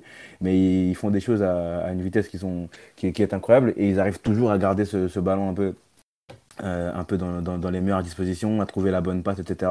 Je sais que Nuno, il y, a, il y a beaucoup de matchs où il arrive à sortir, euh, sortir du, pressing euh, avec des passes un peu fortes au sol vers là qui sont intéressantes. Mais là, dans, sa, dans, son, dans ses échanges avec, avec Mbappé, c'est magnifique. Et ce, cette, entente-là, on l'a un peu vu aussi le match contre le Bayern. Parce que, lorsque Mbappé rentre, c'est aussi à ce moment-là que Nuno décide de, de, de, mettre un peu la, la, la deuxième et d'accélérer. Et bon, il y a, il y a cette pas décisive, mais qui n'est finalement pas décisive, parce que le but est, refusé. Mais c'est vraiment aussi un. Je pense que c'est une des, des forces qu'il va falloir euh, travailler, travailler, parce qu'entre les deux, là-bas, ça va, ça va très vite. Et ils ne sont pas beaucoup à pouvoir les, arrêter, je pense, euh, quand ils sont lancés comme ça. On nous dit Mitchell Baker et Neymar, une histoire d'amour. Vous m'avez beaucoup fait rire sur la vie. Il y a de... On m'a cité Pichot Pancrate, extraordinaire duo euh, arrière latéral ailier de la saison 2004-2005 et pas que, peut-être même 2005-2006, j'ai un doute. Euh, j'ai eu du euh, Mendy, euh, du Mendy, du Armand Roten. C'est un peu, vous voyez, Nuno Mbappé, bah, Armand Roten, c'est pareil, mais vous divisez par 3 la vitesse. Il y a à peu près la même chose sinon. En tout cas, merci pour toutes les, les allusions, vous m'avez beaucoup fait rire. on nous dit ça crée de la frustration pour l'éventuel duo qu'on aurait pu avoir Ziyech-Hakimi. Il est vrai que l'idée du PSG était un peu celle-là. Euh, est-ce qu'on a fini sur l'analyse collective de, cette rencontre? Je pense qu'on a un peu fait le tour. Euh, il y a un truc, enfin, ça m'a pas choqué, je pas envie de dire ça, mais le fait qu'on ne fasse que trois changements hier, dont un sur blessure dès la 15e, j'ai l'impression que ça y est, on a amorcé la phase de la saison. On va jouer à le groupe est resserré. Ouais. ça y est, on est passé en mode 15-16 joueurs. Les enfants, vous êtes, vous êtes, sur la feuille de match, c'est gentil, mais c'est pas peine de vous échauffer, vous rentrerez pas. Quoi. Et comme dit sur live. 0 minutes, 0 minutes pour Solaire et cliquer. Hein. Ouais, bon, Ekitike, je ouais, tu t'attends pas à ce qu'il remplace Messi et Mbappé, pas dans un match comme ça. Mais euh, Solaire, ça m'a un peu surpris parce que les deux relayeurs, même Verratti, enfin, ils ont cavalé. Euh, tu pouvais t'attendre à un changement au milieu de terrain et euh, Galtier n'a pas, pas fait ce choix-là. Donc. Ça, ça en dit long et ça, ouais, ça en dit long sur euh, l'état de la hiérarchie. Et, et ouais, c'est des joueurs qui auront forcément du temps de jeu dans les, dans les prochains matchs, dans les prochaines semaines parce que c'est l'enchaînement. Mais en termes de confiance accordée par le staff, euh, après, c'est des joueurs qui n'ont pas fait suffisamment pour la mériter. Hein, donc, euh, c'est assez logique aussi. Tu vois, je suis d'accord avec toi qu'ils n'ont pas fait assez pour la mériter. Ça, je ne peux pas te dire le contraire. Mais euh, Vitinha a eu une nouvelle chance encore. Euh, c'est vrai que dernièrement, c'était un. Ah, tu peux toujours te raccrocher à son début de saison, tu vois. Fabien Ruiz, il a fait aussi un beau match face à Marseille à l'aller. Solaire, tu cherches, en fait. Et Kidike, tu cherches. C'est. Euh, c'est aussi ça la, question. C'est-à-dire, tu vois des joueurs. Est-ce qu'il y a des joueurs qui sont sauvables? Parce que euh, tu dis qu'ils ont quand même montré des bribes. Tu peux te dire que oui, c'était un... le contexte leur est pas favorable. Ils ont. tu peux peut-être miser sur, etc. D'autres où tu te dis, il va peut-être falloir essayer de trouver une solution cet été. Hein. Peut-être plus l'état d'esprit euh, sur certains joueurs. Mais tu vois, par exemple, comme dit sur live, euh, Warren qui a 16 ans, qui rentre mais pas solaire, c'est. Alors peut-être que Solaire a été mauvais à l'entraînement, qu'il a grogné, euh, enfin. Je sais pas, il peut y avoir une petite, des moments de haut et de bas, c'est compliqué sa saison. Faut pas. Est-ce que Solaire est dans ta liste, dans ta purge, Mathieu Mais évidemment, il était même pas arrivé qu'il était déjà dans le pauvre. mais plus sérieusement, bon, moi, ça m'a surpris honnêtement que Solaire ne rentre pas. Euh, au moment où il fait le dernier changement, il peut faire double changement. Et, ce qui me surprend aussi, c'est qu'il sort à la 75e. Euh, enfin, Warren doit jouer un quart d'heure, c'est ça? Peut-être un peu plus que ça, parce qu'il sort à Kimi. Euh, non, pas qu'est-ce que je vous raconte. Il sort Mendes à la 75e. Ouais, c'est ça. Nordi, il sort dès la 60e. Mais à la 75e, il sait que c'est son dernier temps de changement possible. Il sait qu'il a mal gagné. T'as 3-0, tu reviendras pas. Euh, moi, j'ai été surpris qu'il fasse sortir qu'un joueur. Après, je, me suis demandé un moment s'il allait faire euh, sortir Mbappé ou Messi avant la fin pour que le vélodrome se sente obligé d'applaudir un Parisien. Finalement, il l'a pas fait, mais il a, eu sa gestion et je critique surtout pas ce point-là. Mais par contre, j'ai été ouais, surpris de voir que déjà, il indique à Solaire, bon, euh, ça va être chaud pour toi, mon grand. Alors que, comme on me l'a rappelé sur live, c'est vrai que contre le Bayern, par exemple, il fait un match tout à fait acceptable, dans un rôle vraiment pas évident pour lui. Et un peu toute la saison, on l'a baladé partout. Alors après, peut-être qu'il y avait. On sait que euh, Verratti est suspendu contre Nantes, donc peut-être qu'il l'a fait jouer le plus possible pour lui donner du coffre, enfin du, rythme vraiment, pour, puisqu'il va rejouer que dans 10 jours. À suivre. Écoutez, on, verra, on verra. Pareil, on s'inquiète, enfin, certains s'inquiétaient de ne pas voir Danilo dans le 11 départ. Vous voyez, l'insubmersible Danilo, finalement, joue 75 minutes. On a fait le tour de l'aspect collectif, je pense. Oui, on en est à une heure comme d'habitude sur l'aspect collectif. Sur l'aspect individuel, de par quel joueur vous voulez parler Est-ce qu'on fait un peu toute l'équipe Bon, on a le temps, on a fait qu'une heure de podcast, on m'a demandé trois heures. Peut-être pas faire trois heures, mais peut-être un, petit mot sur, euh, sur Gigio quand même, qui, qui a gardé sa cage inviolée à grand. Pour la première fois depuis combien de temps? Depuis, bah, à part si on compte. Mais non, il n'avait pas joué contre de Cassel, sinon c'était contre Angers. Donc il y a un mois et un mois et demi pile. Et on n'avait pas été bon contre Angers. Hein. Il, avait eu du travail, le pauvre. Un mois et demi, quand même. Non, mais bah, il, fait, il fait un excellent match. Hein. il, fait, il fait un excellent match. Il y a une petite euh, incompréhension sur une sortie juste avant le, le troisième but, là, où il en deuxième mi-temps, où il fait un peu, euh, on va dire, n'importe quoi. Hein. on ne sait pas ce qui se passe. Mais sinon, il a, il a, il a des arrêts de, de, classe mondiale. Bon, en première mi-temps, il n'y a que euh, ce coup franc qui, a, qui, je pense, n'était pas cadré. Il allait peut-être au-dessus. Ensuite, il y a, l'arrêt sur, la, sur le double arrêt un peu sur la tête. c'est Alexis, je crois, la tête euh, qui gagne euh, un duel entre euh, Danilo et, Warren. l'arrêt est, magnifique et ensuite il y a l'arrêt aussi sur, sur la, frappe de, de Vitinha, vraiment, vraiment magnifique. Donc clean sheet, un excellent match, un match, on peut pas dire référence, mais en tout cas un très très bon match dans un, dans un classique, ça, ça, va lui faire du, du, bien, même si je pense qu'il est plutôt bien niveau confiance sur ces derniers temps. mais en tout cas, gros match de sa part et, évidemment, je suis super content pour lui. J'ai pas compris euh, de sortir son cocard là. je me suis demandé ce qui s'était passé euh, à l'entraînement ou quoi qu'est-ce avec, avec lui. Mais sinon, plus sérieusement, vraiment très très très très gros match de sa part et sur sa ligne comme ça, il est vraiment très très bon. Euh, au pied, bon, j'ai parlé en, début de match où il avait essayé de trouver quelques voies Nordi ou, ou Fabien Ruiz. Ensuite, il a vraiment, euh, bah, comme d'habitude, hein, des ballons un peu, un peu perdus, un peu, un peu jetés, mais l'impression qu'il y a des moments où il essaie de ne pas prendre de risques, il ne s'embarrasse pas, il voit qu'il est son pied gauche, il dégage directement. Donc bon, ça c'est un peu euh, habituel, habituel chez lui, pas de grosses erreurs à, à, déplorer euh, dans, ce secteur-là. Donc euh, très très gros match. Euh, le, curseur est, haut en ce moment de, sa part. deux choses. Est-ce que tu peux expliquer cette histoire de cocard? Parce que j'ai rien compris. Moi, j'ai pas suivi bah, l'entraînement. je sais pas. Je sais pas s'il avait un non. J'ai dit ça comme ça, mais en tout cas, il avait un cocard. Je me suis demandé ce qui s'était passé. Tu vois. Je sais pas si tu as vu son, son, visage, mais il avait l'air très, très gonflé hier, de Naruma. Ah non, non, j'ai pas fait gaffe. Ok. Peut-être. Ok. Bah, je veux bien votre avis sur le. Ah ouais, on nous dit il a un gros cocard sous l'œil gauche. Ouais, voilà. Je, je sais pas, je... ça m'a ah, surpris. C'était son anniversaire la veille. Bah écoute, euh, peut-être que ses potes l'ont tabassé, je vois que ça. Euh, mais sinon, non, c'est vrai que sur la live, on me dit euh, c'est dinguerie et c'est miracles sur la ligne, il a totalement l'ADN PG. Et il a effectivement un petit côté ADN PG, euh, Gigio, cette, cette, espèce de folie, ce, ce, ce truc où tu fais, mais pourquoi t'as fait ça? Qu'est-ce que tu, qu'est-ce qui t'est passé par la tête?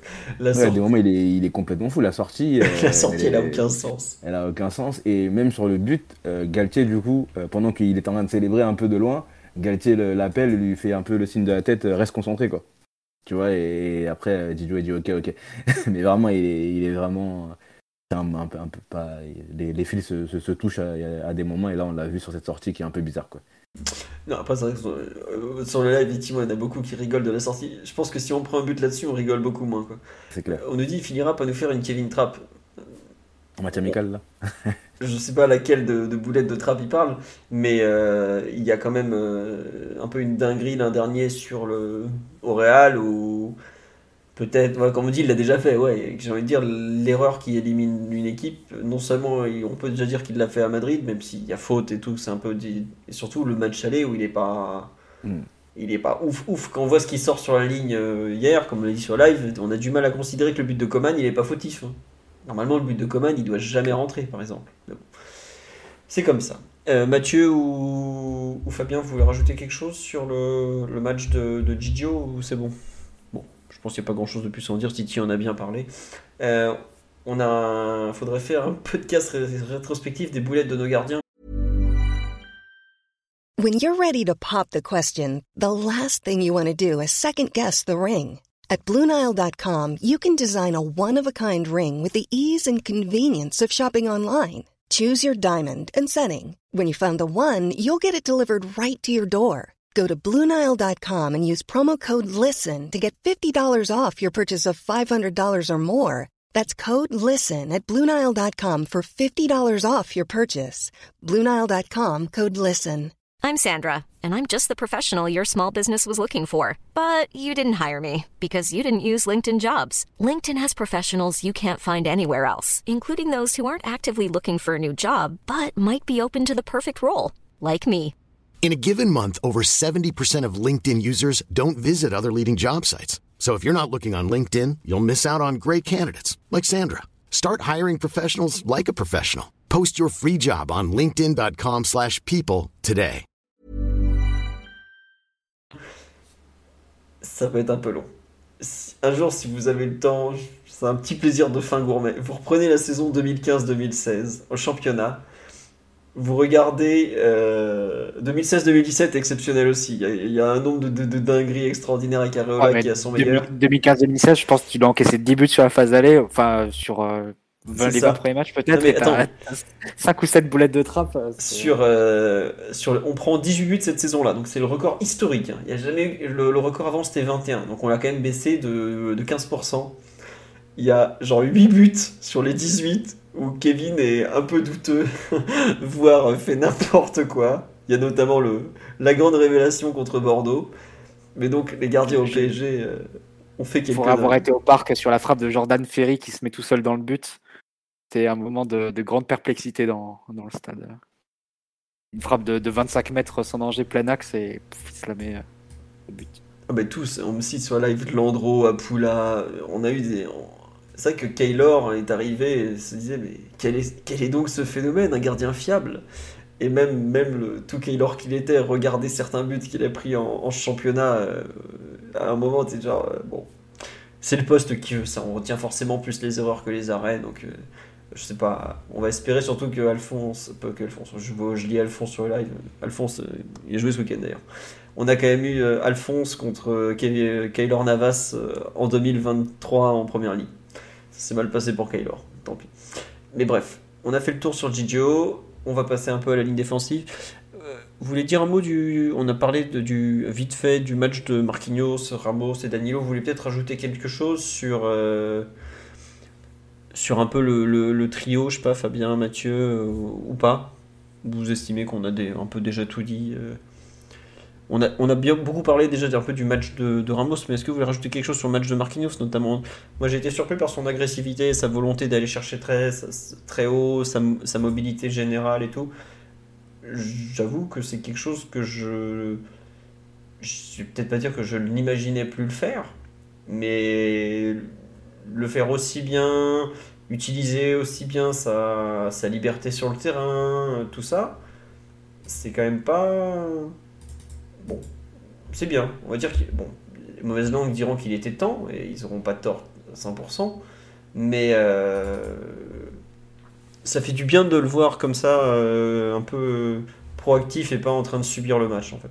Juste ça, euh, ça change quand même beaucoup beaucoup de choses quoi. Là, les oui Fabien, oui.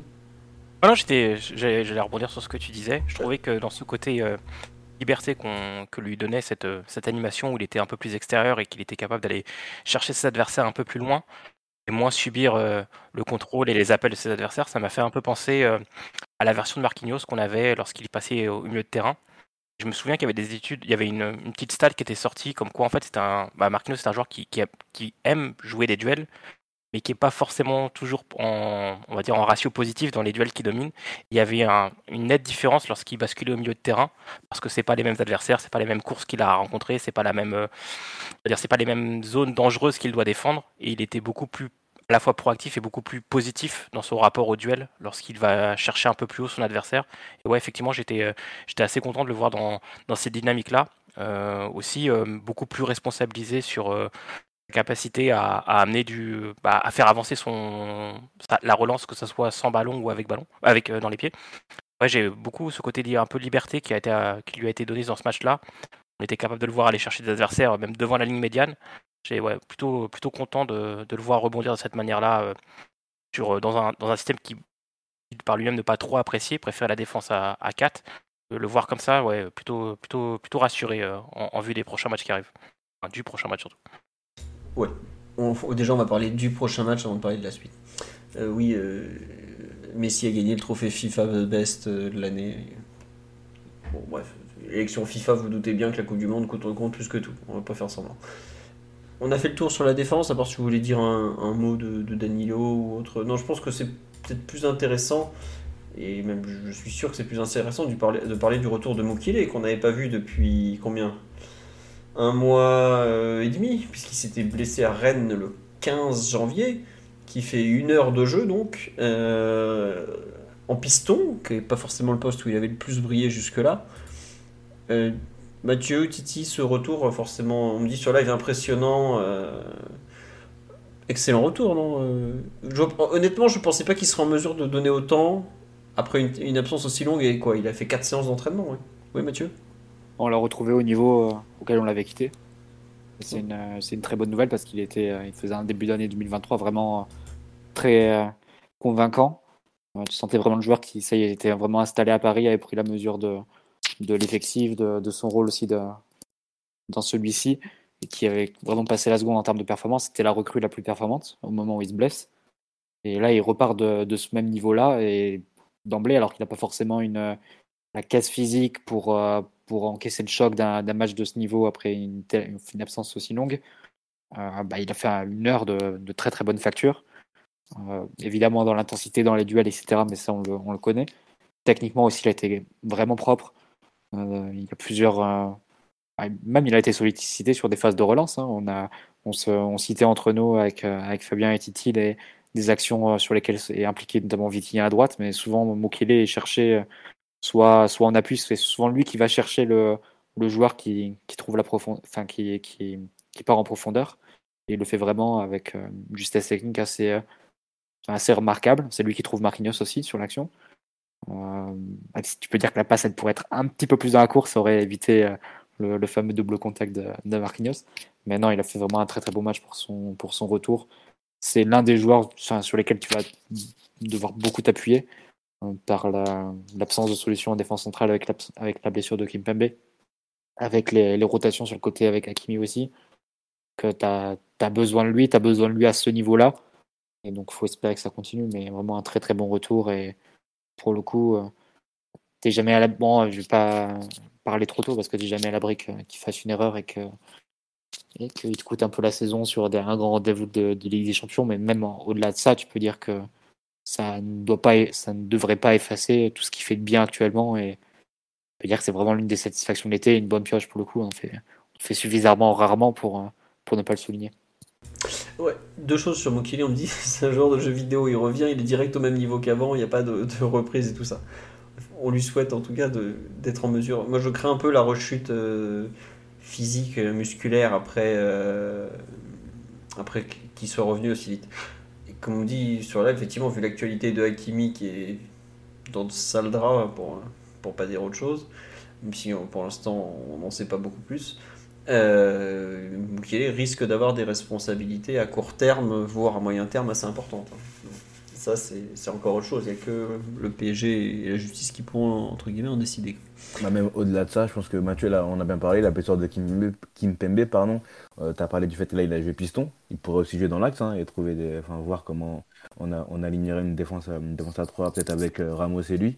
Et donc, euh, ouais, ouais, même au-delà du fait que Hakimi ait peut-être des problèmes en ce moment, le voir un peu dans les trois centraux, ça peut être aussi, ça peut être aussi utilisé. C'est, c'est ce qu'il nous offre, cette, cette polyvalence et le fait qu'il, arrive à être bon quand même là où il joue euh, à chaque fois, fois qu'il joue, pardon. Donc euh, c'est un, un, retour qui, arrive à, à, point nommé. Mais moi j'ai été vraiment très très surpris déjà de le voir sur le terrain, euh, de 1.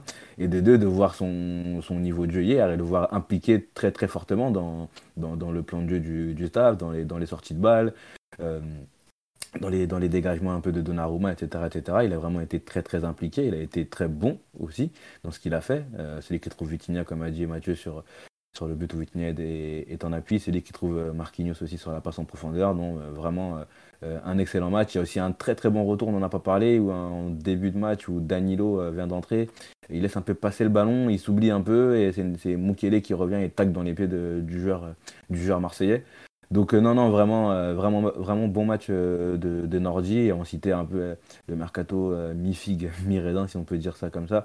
Mukele, en tout cas, ça avait été à l'unanimité dit dans, la presse et même par nous, un peu quand on, parle que son, que son recrutement est, vraiment une, excellente, excellente pioche. Et t'as aussi qui a, souligné le fait qu'il a réussi à s'adapter rapidement parce que c'était un joueur de, de, la région, etc. Donc bon, bref, on, on a dit quand même pas mal de choses sur lui, mais très content de son retour. Ouais, et juste un truc sur le. C'est quelque chose qu'on me rappelait euh, au départ. Quand il a signé au PSG, il n'y avait aucun grand club qui s'était positionné sur lui. Mais moi, je, sais que je n'étais pas forcément très convaincu. Je trouvais c'est bizarre. Et les mois ont passé. Je trouve que c'est une très bonne recrue. Je, suis très content qu'il soit là. se débarrasser de. Enfin, se débarrasser, transférer Thilo Kerrer pour le prendre lui, ça a probablement été le mouvement le plus intelligent de l'été. Et je comprends pas, honnêtement, euh, pourquoi il n'y a pas un club anglais euh, qui aime consommer de la chair fraîche qui ne s'est pas penché sur, sur lui? Un club comme euh, Tottenham, par exemple. Voilà. Et vraiment, je, je, comprends pas, vu ce qu'il montre, euh, la fiabilité générale, son impact physique, tout ça, ses qualités générales, qu'il n'y ait pas eu plus de concurrence. On dit Chelsea. Au passage, il y avait un spectateur au passage, il y avait un spectateur euh, intéressant pour lui dans, dans les tribunes du Vélodrome hier. Et Didier. bah ouais, Dédé était, était, présent. Il y a Dédé qui vient de faire une Coupe du Monde avec un, un couloir droit Koundé Pavard euh, d'Izazi.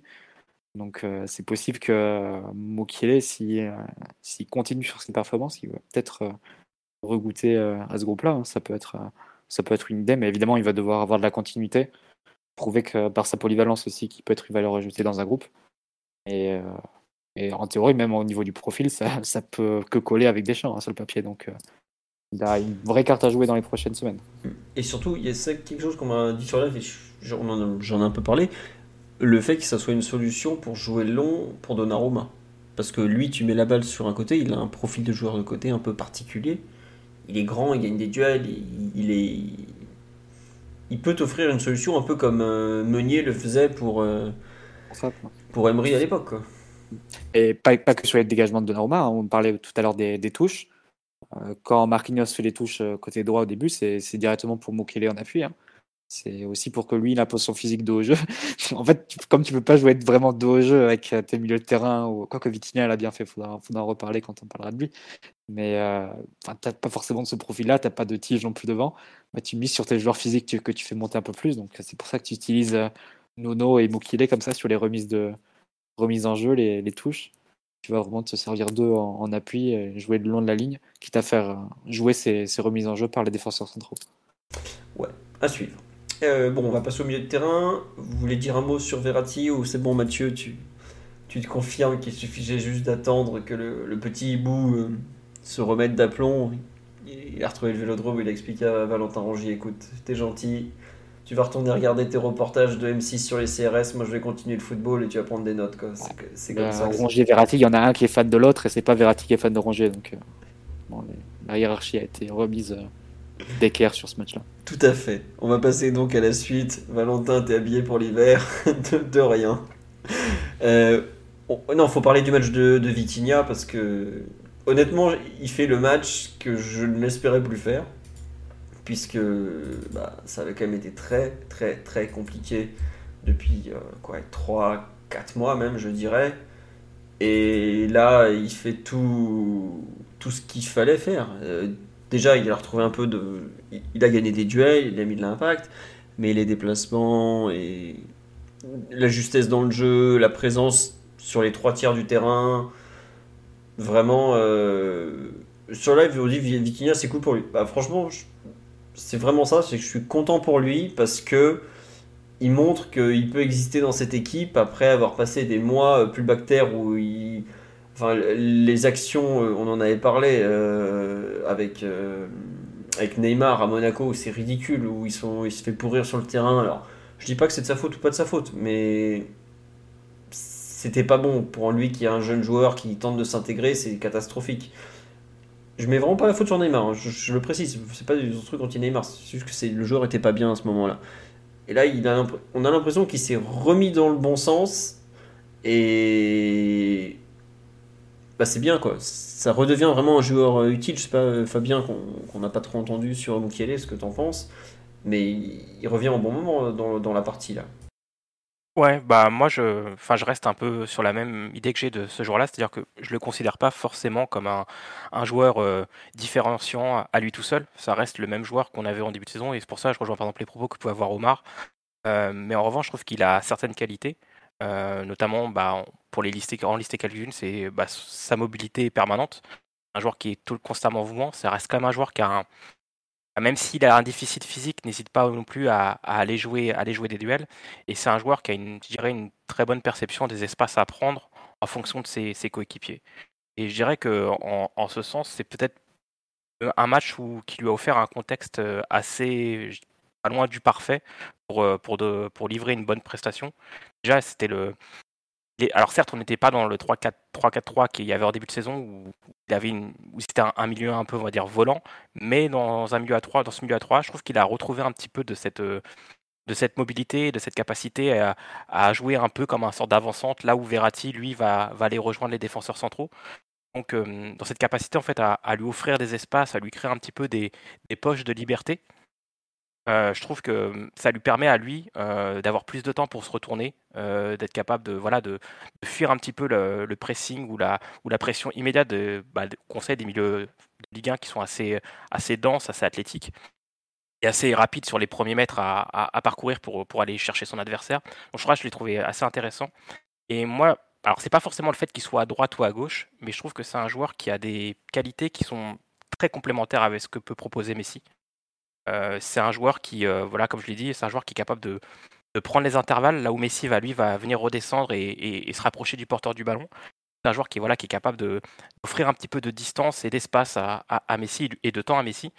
Aussi un joueur bah, qui, a, une grande mobilité. On sait que, Messi a besoin d'avoir un joueur un peu autour de lui qui est capable de, générer des courses euh, à la fois défensives mais aussi à la fois offensives, comme j'ai pu le dire. Et puis c'est un joueur aussi qui, je dirais, qui, dans son rapport à, à l'utilisation du ballon. C'est un joueur qui est un peu sécurisant, certes, mais c'est aussi un joueur qui, cherche à, poursuivre la possession. Et je pense que ça, c'est quelque chose qui colle beaucoup plus à un joueur comme Messi. Par exemple, à un joueur comme Neymar, lui est un joueur beaucoup plus direct qui va chercher à faire la différence quasiment sur chacune de ses actions.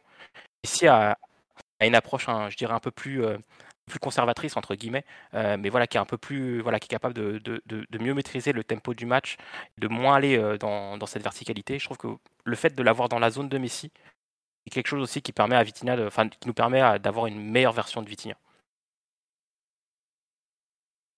D'accord, je n'avais pas compris que tu avais fini. En fait, j'étais en train de répondre sur le live au kilomètre parcouru. Vitinha a couru 12 bornes et il a fait 36 sprints, c'est le record du match. Et enfin, lui, ses sprints, on les voit bien pour le coup. Et c'est pas des sprints démago euh, comme euh, certains étaient capables de les faire. Euh, Mathieu, ouais, sur le, le réveil ou le rebond de Vitinha, tu en penses quoi? Entièrement d'accord avec tout ce qu'a dit Fabien sur les qualités de joueur, la description, la relation avec Messi. C'est quelque chose qu'on a vu très vite hein, dans la saison, bah, dès le trophée des champions en réalité face à, face à Nantes. c'est quelque chose qui a été assez naturel très rapidement. Donc on revient sur, sur ce qui a pu bien marcher, notamment en début de saison, la complémentarité entre les, deux joueurs. Euh, après, sur euh, le match en, lui-même de, de je trouve qu'il y a quand même une hausse sur le plan technique de, sa part. Euh, il y a des actions où il sort de pression, il obtient une faute, des, ce genre d'initiative qui faisait quasiment plus sur les derniers matchs, à tel point que c'était vraiment devenu bah, caricaturé comme un joueur qui faisait plus que des passes en retrait et, et perdu vraiment confiance. Je dis pas que c'est un joueur qui est un maestro pour sortir de la pression ou au niveau Verratti dans ce registre-là, pas du tout c'est un joueur qui a quand même plus d'aptitude que ce qu'il montrait, euh, enfin à mon sens, hein, euh, que ce qu'il montrait sur les matchs, euh, les matchs précédents. ce qu'il a pu faire deux jeux, deux fois un peu la même action où il garde la balle et la remet un peu de l'extérieur pour, pour Messi qui, qui, arrive face au jeu. pareil, c'est des choses où, genre d'action où il était beaucoup plus en difficulté. On a beaucoup expliqué notamment le fait qu'il ait joué 10, enfin ses difficultés quand il a pu jouer 10 sur, sur les matchs précédents, par son incapacité à exister quand il doit se retrouver deux au jeu. Là, il a fait quand même sur plusieurs situations de plutôt bon usage de, la balle dans ces, dans ces, dans phases de jeu-là. Donc, ça, ça montre qu'il a malgré tout un potentiel pour, pour faire autre chose que simplement des passes de sécurité face au jeu et, sans pression adverse. Donc euh, oui, pas mal. Et je trouve encore une marge de progression parce que ce que tu notes, Fabien, c'est vrai qu'il donne de la sécurité à la possession. Mais je trouve malgré tout que dans des phases où il prend l'avantage par ses déplacements, il va faire un appel, il va être servi. Là, je trouve qu'il revient encore trop, euh, trop en arrière. Il a, la possibilité parfois de, pousser un peu son avantage, de le garder en tout cas.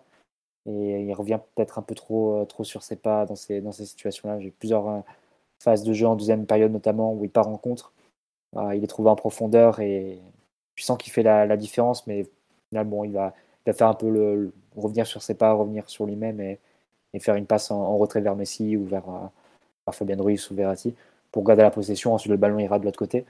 Mais tu te dis que, ouais, en poussant un petit peu, peut-être qu'il fait la différence et, arrive à trouver directement Mbappé dans la surface, par exemple, ou, Mendes de l'autre côté qui arrive. Donc, euh, je pense qu'il a une marge de progression encore sur comment faire fructifier ses bons déplacements. Au-delà de ça, oui, c'est un, un, joueur qui a fait vraiment un, très bon match et, et, le faire après avoir été autant tensé euh, par ses coéquipiers, mais il y a eu des articles de presse aussi assez durs euh, qui, qui, rapportaient les propos de ses coéquipiers. Euh, bah, ça montre quand même qu'au niveau mental et au niveau du caractère, il n'a pas lâché. Donc, puisqu'il paraît qu'il faut des joueurs avec de la personnalité au PSG, lui a, montré que malgré tout, il en avait un minimum de moins. Tiens, je suis d'accord. Juste sur le live, il y a une remarque intéressante. Il dit Ouais, euh, Vitina il va mieux parce qu'on a retrouvé euh, un peu de la possession. Je suis pas sûr que ça soit totalement la possession. Je suis même pas sûr qu'on ait le ballon plus de On n'a pas la possession hier au total, me semble-t-il, non? Je pense pas à 55-45, non? Ouais, ça doit être ça. Hein. On a beaucoup laissé le ballon à Marseille euh, en fin de match, notamment à 46%, dit-on. Ouais, voilà, donc c'était juste pour ça. Je suis pas sûr qu'il faille relier le, les prestations de Vitinha à la possession. C'est juste ça. Oui, vas-y, Titi. Non, je disais que je suis d'accord que, que, mentalement, quand même, c'est euh, bien qu'il n'ait pas sombré après ces, ces semaines euh, assez compliquées, euh, ce qui s'est passé à Monaco, ce qu'on a, entendu dans les, dans, dans les médias, etc.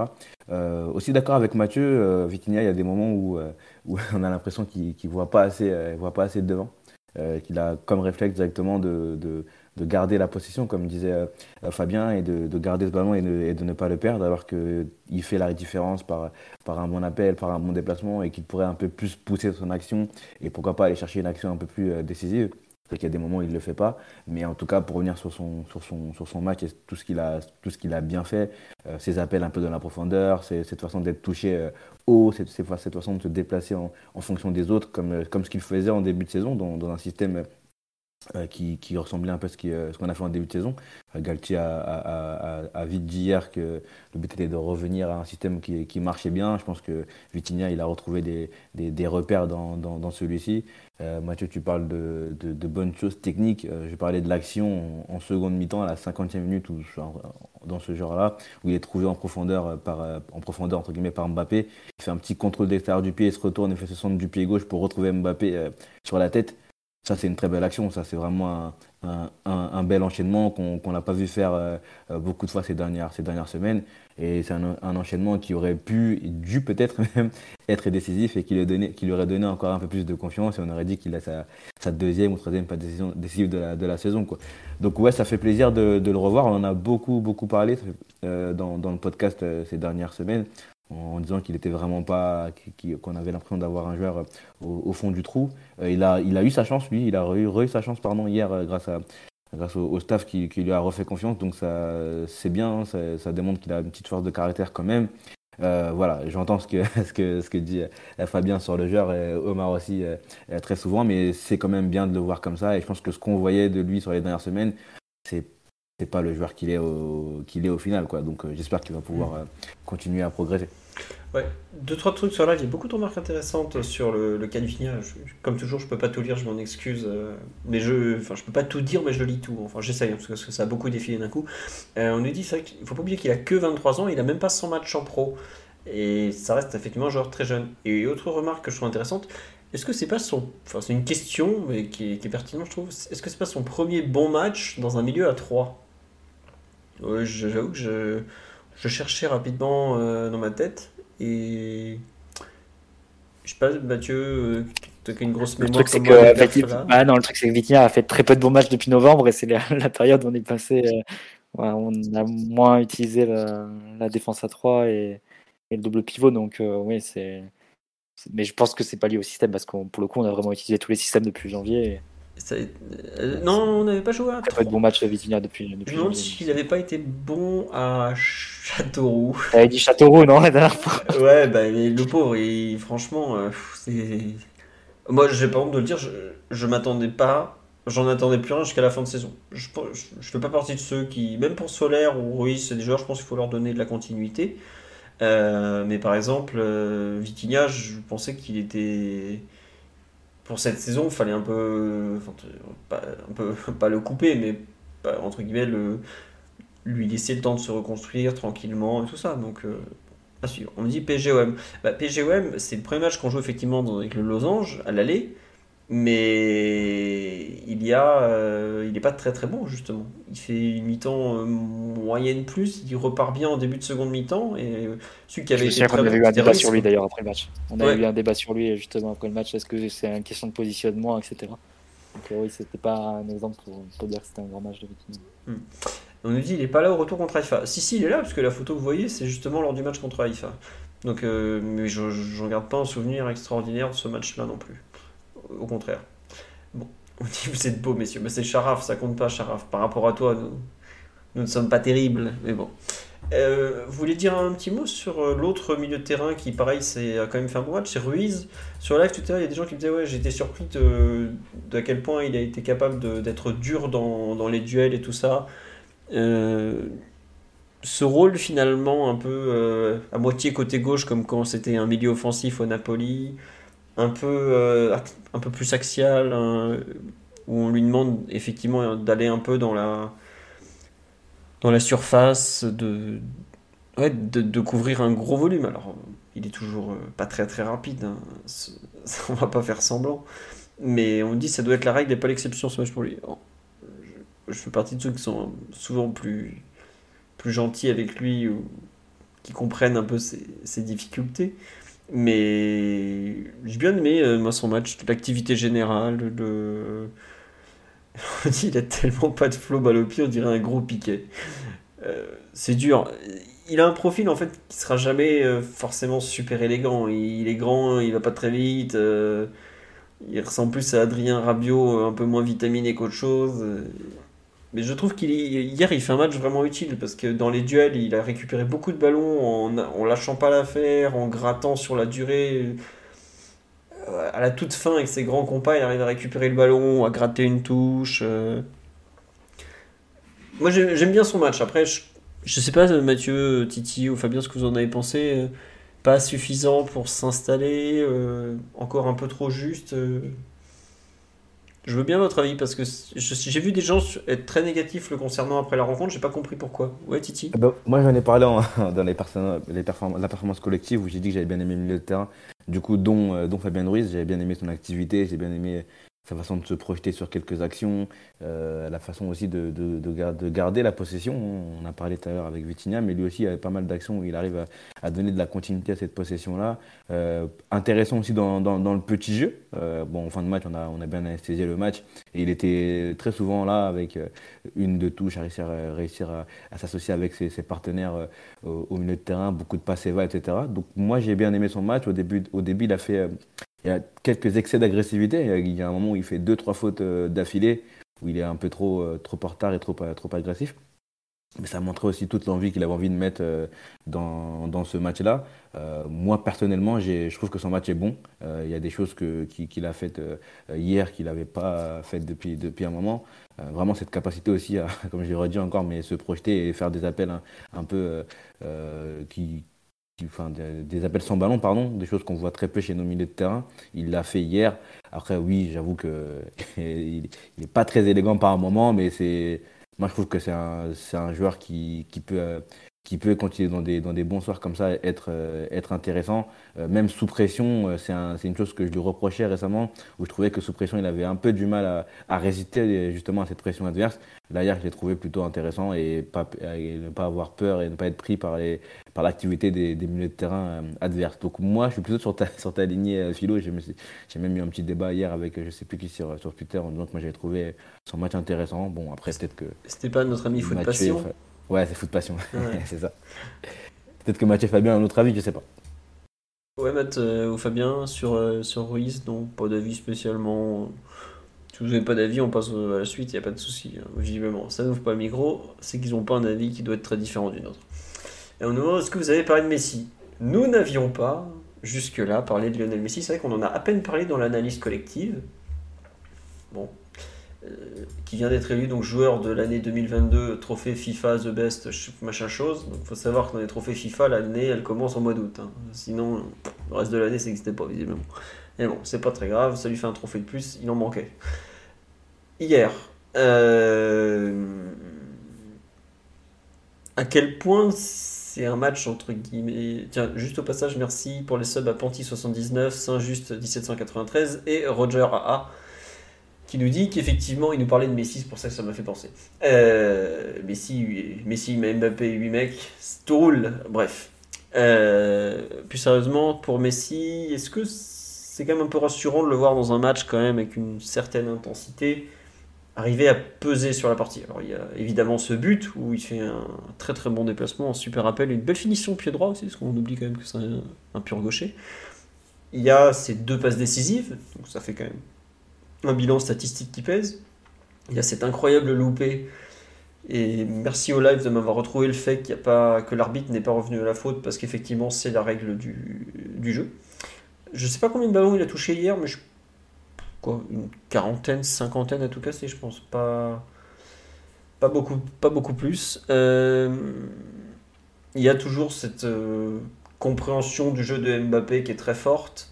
58 euh, ballons touchés. Bah, c'est plus en kilomètres, vaut mieux pas qu'on en. Et puis Lionel Messi, ça se mesure pas en kilomètres. Il faut sortir cette idée. Ça se mesure pas en sprint, ça se mesure pas en kilomètres.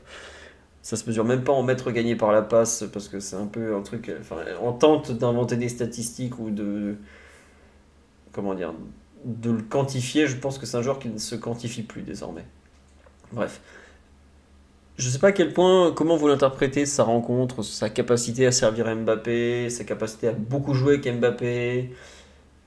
Je veux bien votre avis. Moi, je n'ai jamais douté du fait que c'était probablement le meilleur de l'effectif pour lancer Mbappé. Hein, pour ceux qui n'ont pas suivi, ils ont joué 54 matchs ensemble après celui d'hier. Il a donné 17 passes décisives. Donc, ça veut dire une passe décisive tous les 3 matchs. C'est un ratio monstrueux. C'est un ratio monstrueux. Vraiment, il faut bien que vous réalisiez ce que c'est que 17 passes décisives pour le même joueur en 54 matchs, c'est énorme. Mais est-ce que vous pensez finalement que c'est plus viable cette équipe euh, un peu autour de Messi plus Mbappé et 8 autres que ce qu'on a pu voir un peu jusque-là? Donc c'est un débat un peu individuel et collectif. Euh, sur live, on me dit oui. Le, GOAT, certes, mais je sais pas, je veux bien votre avis, euh, Mathieu ou Fabien, qu'on vous, vous a pas entendu sur Ruiz sur un peu cette, euh, cette performance de Messi et comment on l'inscrit dans un contexte plus global par rapport aux semaines à venir. Parce que quand on voit à quel point Neymar est en béquille, on est pas près de le revoir. Quoi. Mathieu, je veux bien ton avis sur, euh, sur ce match de Messi, même si tu n'avais pas l'air très décidé à en parler. non, non, il a, fait un, il a fait un bon match. Après, euh, notamment décisif sur les, sur les actions où on l'attend. Ça, c'est, vraiment important que ce soit dans, dans le but, mais même s'il en atteint et par la passe décisive aussi. Donc euh, non, non, j'ai pas de pas de négatif à, trouver dans, dans, le match de Messi, il manquerait, manquerait, plus, que, plus que ça.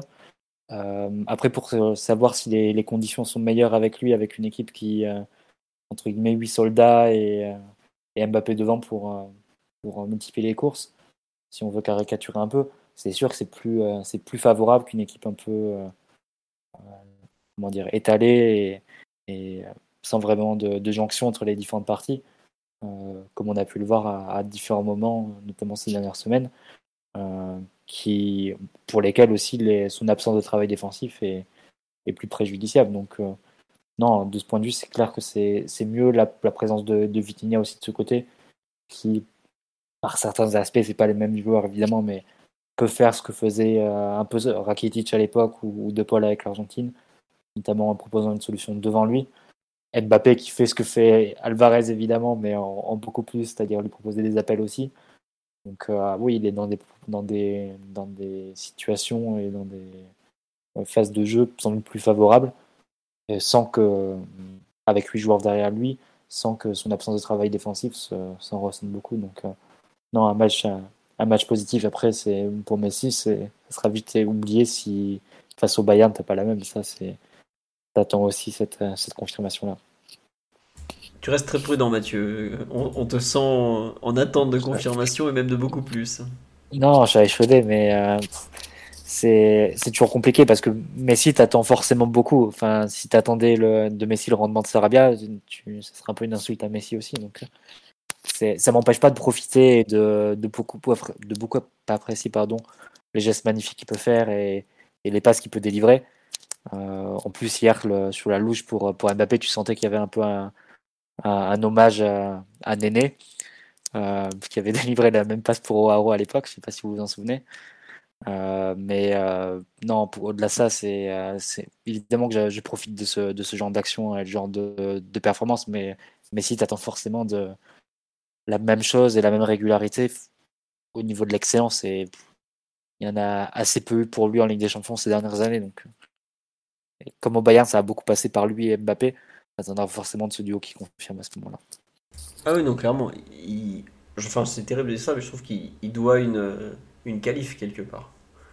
C'est. C'est terrible, mais la Ligue 1, bon, il va la gagner probablement pour une deuxième fois. Il sera possiblement meilleur passeur, puisqu'il est déjà en tête pour la deuxième fois. Mais je veux pas être méchant, hein. si c'est pour gagner la Ligue 1 et être meilleur passeur, tu gardes Di Maria, t'arrives à la même chose. Hein. C'est pas. C'est parce que t'attends Lionel Messi, quoi. Donc, euh, ah, on attend de voir. Mais c'est vrai qu'on dit sur live, ouais, la combinaison Messi et Mbappé sur la louche, elle est folle parce qu'il y a le. Effectivement, le temps de pause crucial avant de lancer la course, et je vous ai partagé le ralenti du site de la Ligue sur le but. Là, il y a, une, il y a un espèce de ralentissement de Mbappé au moment de frapper comme si d'un coup il fait attendez là il faut que je mette, je suis en plein sprint, j'ai une vitesse euh, incroyable, et c'est le moment où il faut que je mette de la douceur. Et il y a un petit instant de grâce incroyable entre le moment où Messi caresse le ballon pour l'envoyer par-dessus, donc, où la, défense marseillaise n'avait rien compris, et le moment où le ballon retombe et on voit Mbappé qui est en train de sprinter forcément, et hop, il s'arrête, mais vraiment une, quoi, un dixième de seconde pour, euh, pour frapper. Quoi.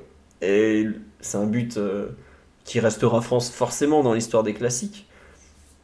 Mais il y, a, il y avait, je trouve qu'il y a beaucoup de, je peux dire de poésie dans ce but, mais il y a beaucoup de finesse en tout cas, plus que la volée euh, finale laisse entendre en fait.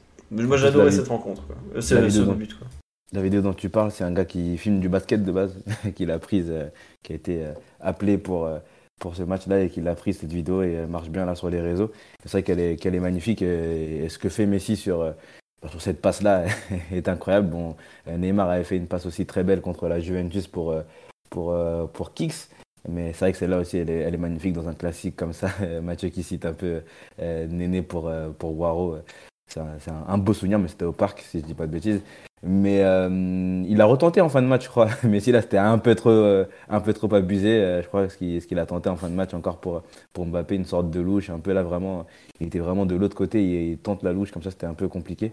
Mais voilà, un peu comme Mathieu, on attend, on attend quand même de, le voir à un meilleur niveau contre, contre le Bayern. Hein. Ça fait un moment qu'il n'a pas eu de match référence dans, ce type de configuration-là. Euh, on a besoin d'aller chercher un résultat et c'est là aussi qu'on a besoin de lui. On a...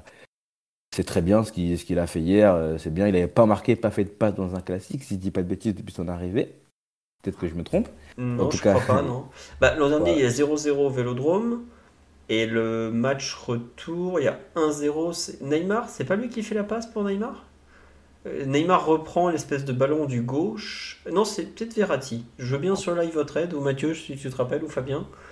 Mais de mémoire, euh, et le match aller, c'est Neymar qui marque aussi. Mais je crois pas que ce soit Messi qui fasse la passe. Écoutez, je, Vas-y, je vais aller vérifier.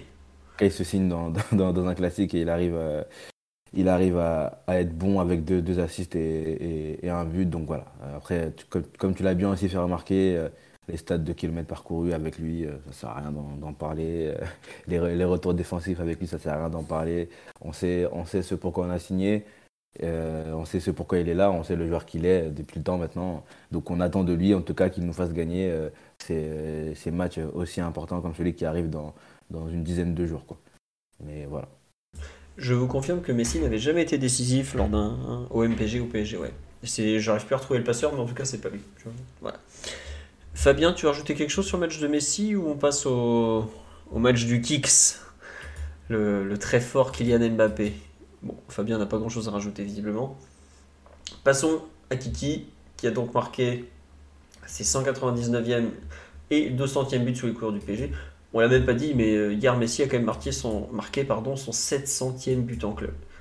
Je ne sais pas si vous vous rendez compte ce que c'est que 700 buts en club. Pour vous donner un ordre d'idée, un ordre de grandeur plutôt, un, bon buteur, je pense à Cavani par exemple, qui a été un gros buteur.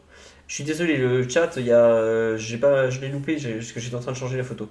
Euh, bref, un grand buteur tourne à, en fin de carrière allez, à 400 buts marqués. Je pense qu'un mec comme Lewandowski en fin de carrière sera peut-être à 500, 600, même, non pas 500 même. Euh, je pense 400, il faut, faut, aller vérifier. Euh, ça vous donne une idée un peu. Mais si on a mis 700 en club, euh, on nous dit sur live c'est 700 buts en club, c'est quasiment 12 minutes de but en mettant un par seconde. Et bon, après, je crois qu'en sélection, il a dû en mettre une centaine aussi. c'est vraiment un truc monstrueux. Voilà, Eto, on me dit c'est environ 400. Eto a quand même été un des top top joueurs européens euh, pendant euh, ouais, 10 ans, 2005 à 2013, 14 par là quoi. ça vous donne un peu 700 buts ce que ça représente. On me dit Ronaldo, je sais même pas combien il en est parce que pour moi il, a probablement battu les les records de de Pelé des années 50, les fameux records où tout le monde rigole. Tiens, Lewandowski en est à 540 et Lewandowski a elle doit bien avoir 33 euh, voire 34 ans désormais. Et Benzema, pareil, doit être autour des 450, 500 et il a 35 ans. Mais si a le même âge, il en a mis 200 de plus, faut quand même le dire. Voilà. C'est pas rien. Mais Lionel Messi doit s'incliner face aux 200 buts en rouge et bleu de Kylian Mbappé, qui nous concerne beaucoup plus parce que Messi a quand même que 28 buts avec le PSG jusque-là.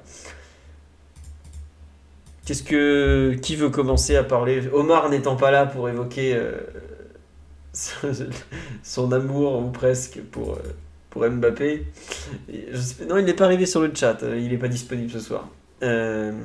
Franchement, Mbappé, ça méritait presque un sujet à part hein, sur un match comme hier. Mais je, je peux vous rajouter une ligne dans le dans le dans le truc. Il hein, n'y a pas de souci. Il fallait se garder une demi-heure pour parler de, de l'œuvre. Je t'en prie, parle de Mbappé, Mathieu. Fais-nous rêver. Non, mais il euh, n'y a, y a, plus vraiment de qualificatif à, ce stade. Hein. Tu sais que tu as le, meilleur joueur du monde dans ton équipe. Change complètement la face de, cette équipe, justement. Elle lui, donne une direction, en fait. Par tout ce qu'il fait, par sa voracité, par ses appels, par euh, tout ce qu'il fait, c'est pour faire mal à l'adversaire, pour euh, en direction du but, pour, pour créer du danger. Franchement, tu peux, tu peux passer en revue tous les aspects de son jeu. Il a une palette aujourd'hui qui est vraiment très large. Hein. C'est techniquement, évidemment, les, qualités physiques de base. Je pense une qualité d'appel qui est, est franchement remarquable. Euh, une capacité à, se faire oublier et ensuite détecter qu'il y a une possibilité de faire mal et ensuite euh, produire un effort à, toute vitesse et à pleine intensité pour ensuite euh, prendre, l'avantage sur son adversaire direct. Ensuite, dans la finition, enfin, il met beaucoup, beaucoup de buts difficiles. Hein, Mbappé, si vous faites les, les 200 buts, euh, il y a quand même très peu de tapines, de buts où il a juste à la pousser à, à 5 mètres de la ligne. Hein. C'est vraiment euh, des volets, des buts après des, efforts physiques euh, intenses. du gauche maintenant. Non, c'est vraiment, vraiment incroyable de le voir évoluer à ce niveau-là.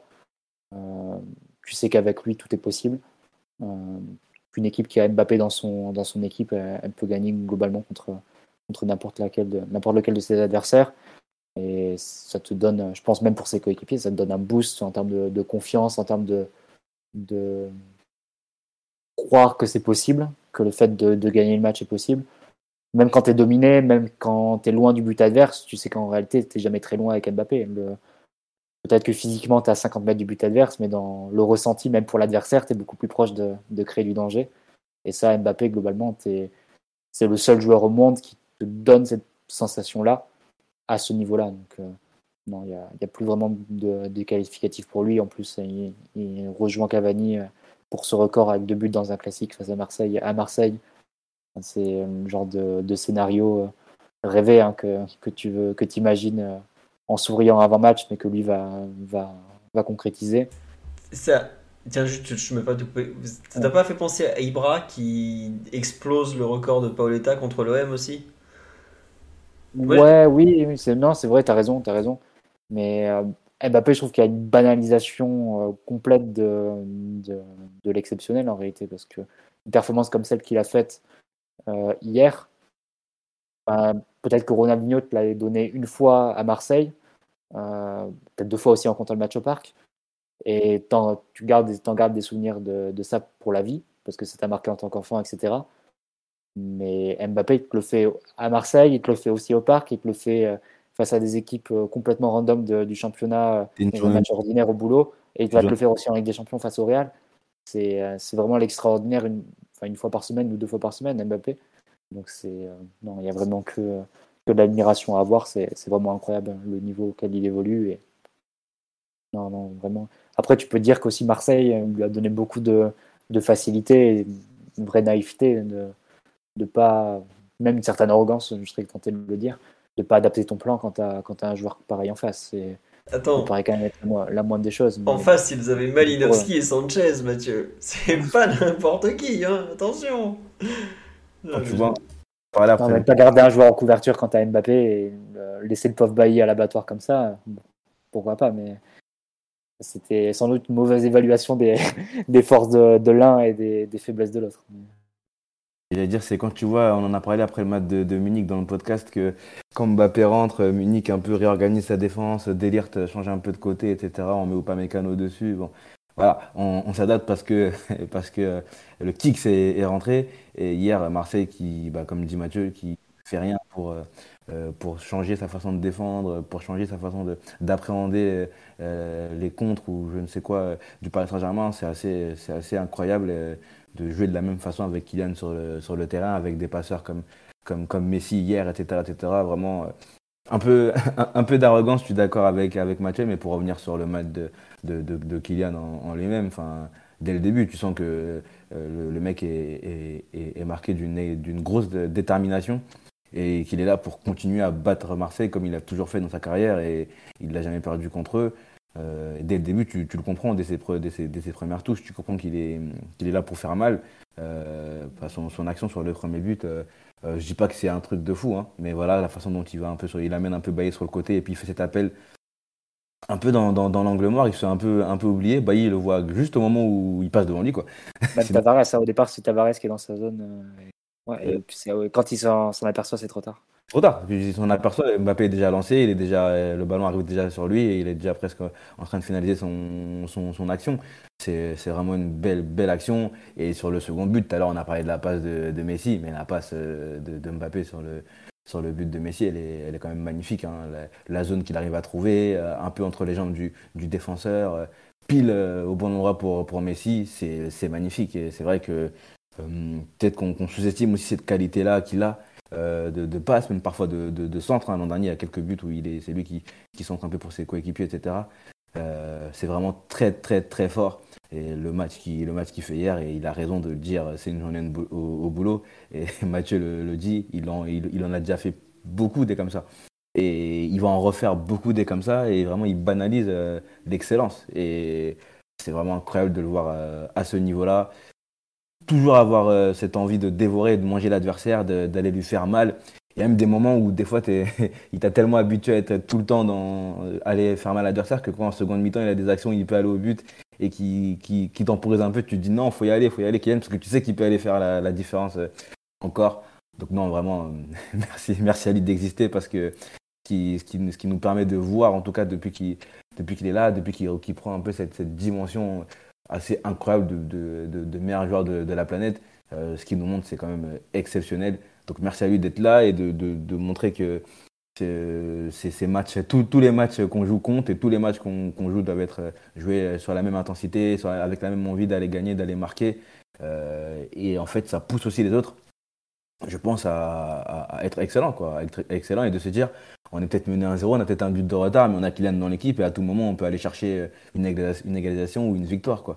Donc, euh, franchement, euh, c'est un, leader dans, l'exemple un peu, dans, et dans, ce qu'il fait sur le terrain et dans la, façon dont il arrive à, mener les autres derrière lui avec, avec son talent il, commence à avoir quelques photos pour son héritage, hein, pour, euh, dans les matchs face à Marseille. Le 4-0, euh, c'est vraiment lui et Di Maria, et il est sur les buts, il fait des actions exceptionnelles. Le but qu'il met au Vélodrome en rentrant en cours de jeu sous Tourelle la première année, euh, bah, d'ailleurs un peu sur une action similaire à, la, à celle du premier but. C'est pas un appel qui part, qui commence ah. côté gauche, mais la finition est similaire. Mm.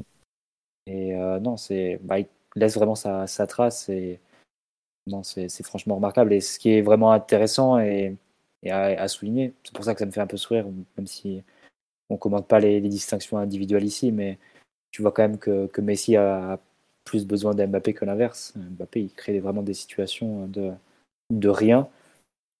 évidemment, c'est mieux dans, dans, son cas s'il peut être lancé par des, meilleurs passeurs, mais en soi, il pourrait lui créer, du danger entouré de, de joueurs beaucoup moins forts. Et euh, peut-être un, commentaire pour euh, son positionnement aussi.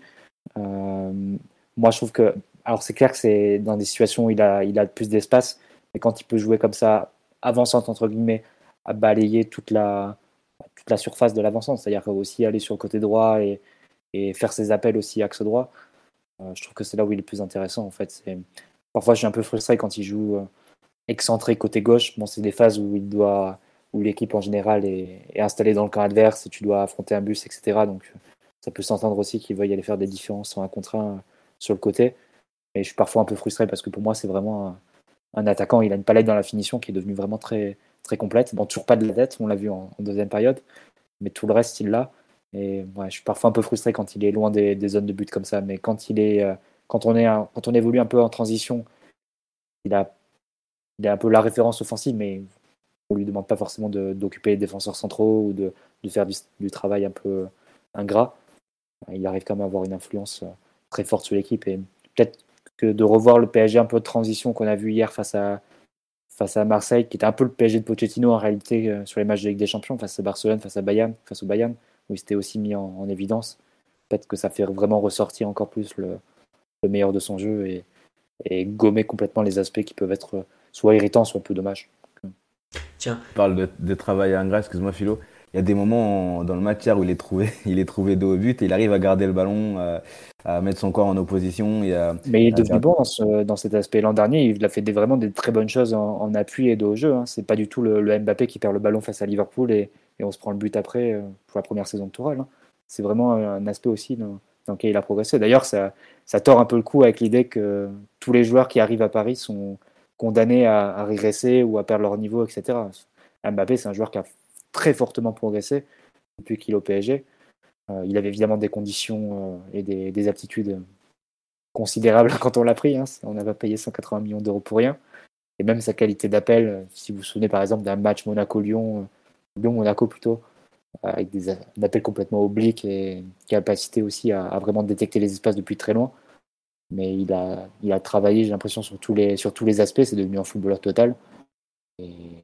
Avec une palette qui est aujourd'hui extrêmement large et qui en, font le, qui en fait le, meilleur attaquant au monde. Donc, euh, même Tudor en face l'a reconnu. Et pour le coup, c'est un peu étonnant dans, ses, dans ses mots qu'il le désigne comme le meilleur au monde et comme un joueur qui fait la défense, etc., qui n'est pas forcément mis en acte après pour, essayer de contrecarrer ça. C'est c'est comme si ça faisait en fait une excuse à, continuer dans son, dans son plan et à, ce que celui-ci ne, marche pas en fait. Il est vrai que c'était bizarre. On dit pivot gang, merci Totov. L'épisode du pivot gang semble loin. Je sais pas, euh, Fabien, c'était quelque chose à rajouter. Il y a eu beaucoup, beaucoup, beaucoup, beaucoup de messages. On nous dit qu'il a réussi à progresser malgré Ander Herrera et Idrissa Gueye à l'entraînement. je ne sais pas à quel point euh, c'était. euh, il est touché par. enfin, il est béni des dieux en termes de, de talent et tout ça, mais oui, il a énormément progressé. On m'a cité dans le live le jeu de haut but, ouais. Ce qu'il est aujourd'hui capable de faire de haut but, c'est. C'est fort quand même. Euh, Bon, après, évidemment, quand il s'agit d'aller vers le but, c'est encore plus fort, mais c'est un joueur qui a beaucoup progressé physiquement pour arriver à ce niveau-là. J'avoue que je. En fait, c'est marrant, enfin, c'est pas très drôle, non, mais c'est fou à quel point, quand il, euh, il prend le ballon, tu sens qu'il y a quelque chose qui est en train de se passer. Et il y, a des, il y a comme ça certains sentiments. En fait, euh, Ronaldinho, on le sentait énormément au Parc des Princes. par exemple. Quand il prenait la balle, il y avait quelque chose genre Ah, là, il va se passer quelque chose. Ibra, un peu moins, parce que c'était un joueur qui avait peut-être un peu moins fantasque, un peu moins fou, et qui jouait dans une équipe plus forte, tout ça. Il y avait un peu de ça avec Neymar quand il arrivait à Paris, mais la magie s'est un peu perdue avec les blessures, tout ça. Et Mbappé, c'est quelqu'un qu'on a, que le PSG et tout le football français accompagne depuis maintenant 6 ans, 7 ans. Et hier, même à Marseille, qui était une équipe euh, dans un stade surchauffé où ils attendaient que ça, qu'il marche dessus comme en, comme en Coupe de France, quand il prend le ballon, on sent qu'en face, ça commence déjà à trembler. C'est incroyable. On l'a vu contre le Bayern, le grand Bayern, machin, Karl-Heinz Rummenigge, Kartoffel, tout ça. Caca culotte quand il prenait le ballon. Et c'était au parc, donc l'environnement autour d'eux était, était plutôt hostile. Mais là, c'est à Marseille. Et je sais plus, je crois que c'est dans l'équipe qu'ils le, décrivent très bien. Genre, tu sens que ça y est, les jambes commencent à trembler quand il prend la balle. Il y a quelque chose qui se passe, c'est pas normal. Regardez les gars, euh, on me dit cela, c'est le grand requin blanc, mais il y a un peu de ça quoi. C'est vraiment, euh, c'est vraiment un joueur. Aujourd'hui, Messi, tout Messi qu'il a été, ne fait plus aussi peur. Le même Tudor qui a pas respecté Mbappé a quand même mis Samuel Gigot en individuel sur Messi sans trembler. Mais Mbappé, c'est vraiment autre chose en ce moment. Et il, il fait même pas, il fait même plus le même sport que les autres. Il faut quand même le dire. C'est plus du football. Il fait, il est dans son monde. Il fait sa- ses petits trucs. Les 21 autres regardent et font Ah, ah ouais, c'est ah, c'est fort ça, dis donc, c'est pas mal. Il met ses buts, il fait ce qu'il veut. Globalement, il fait ce qu'il veut sur le terrain.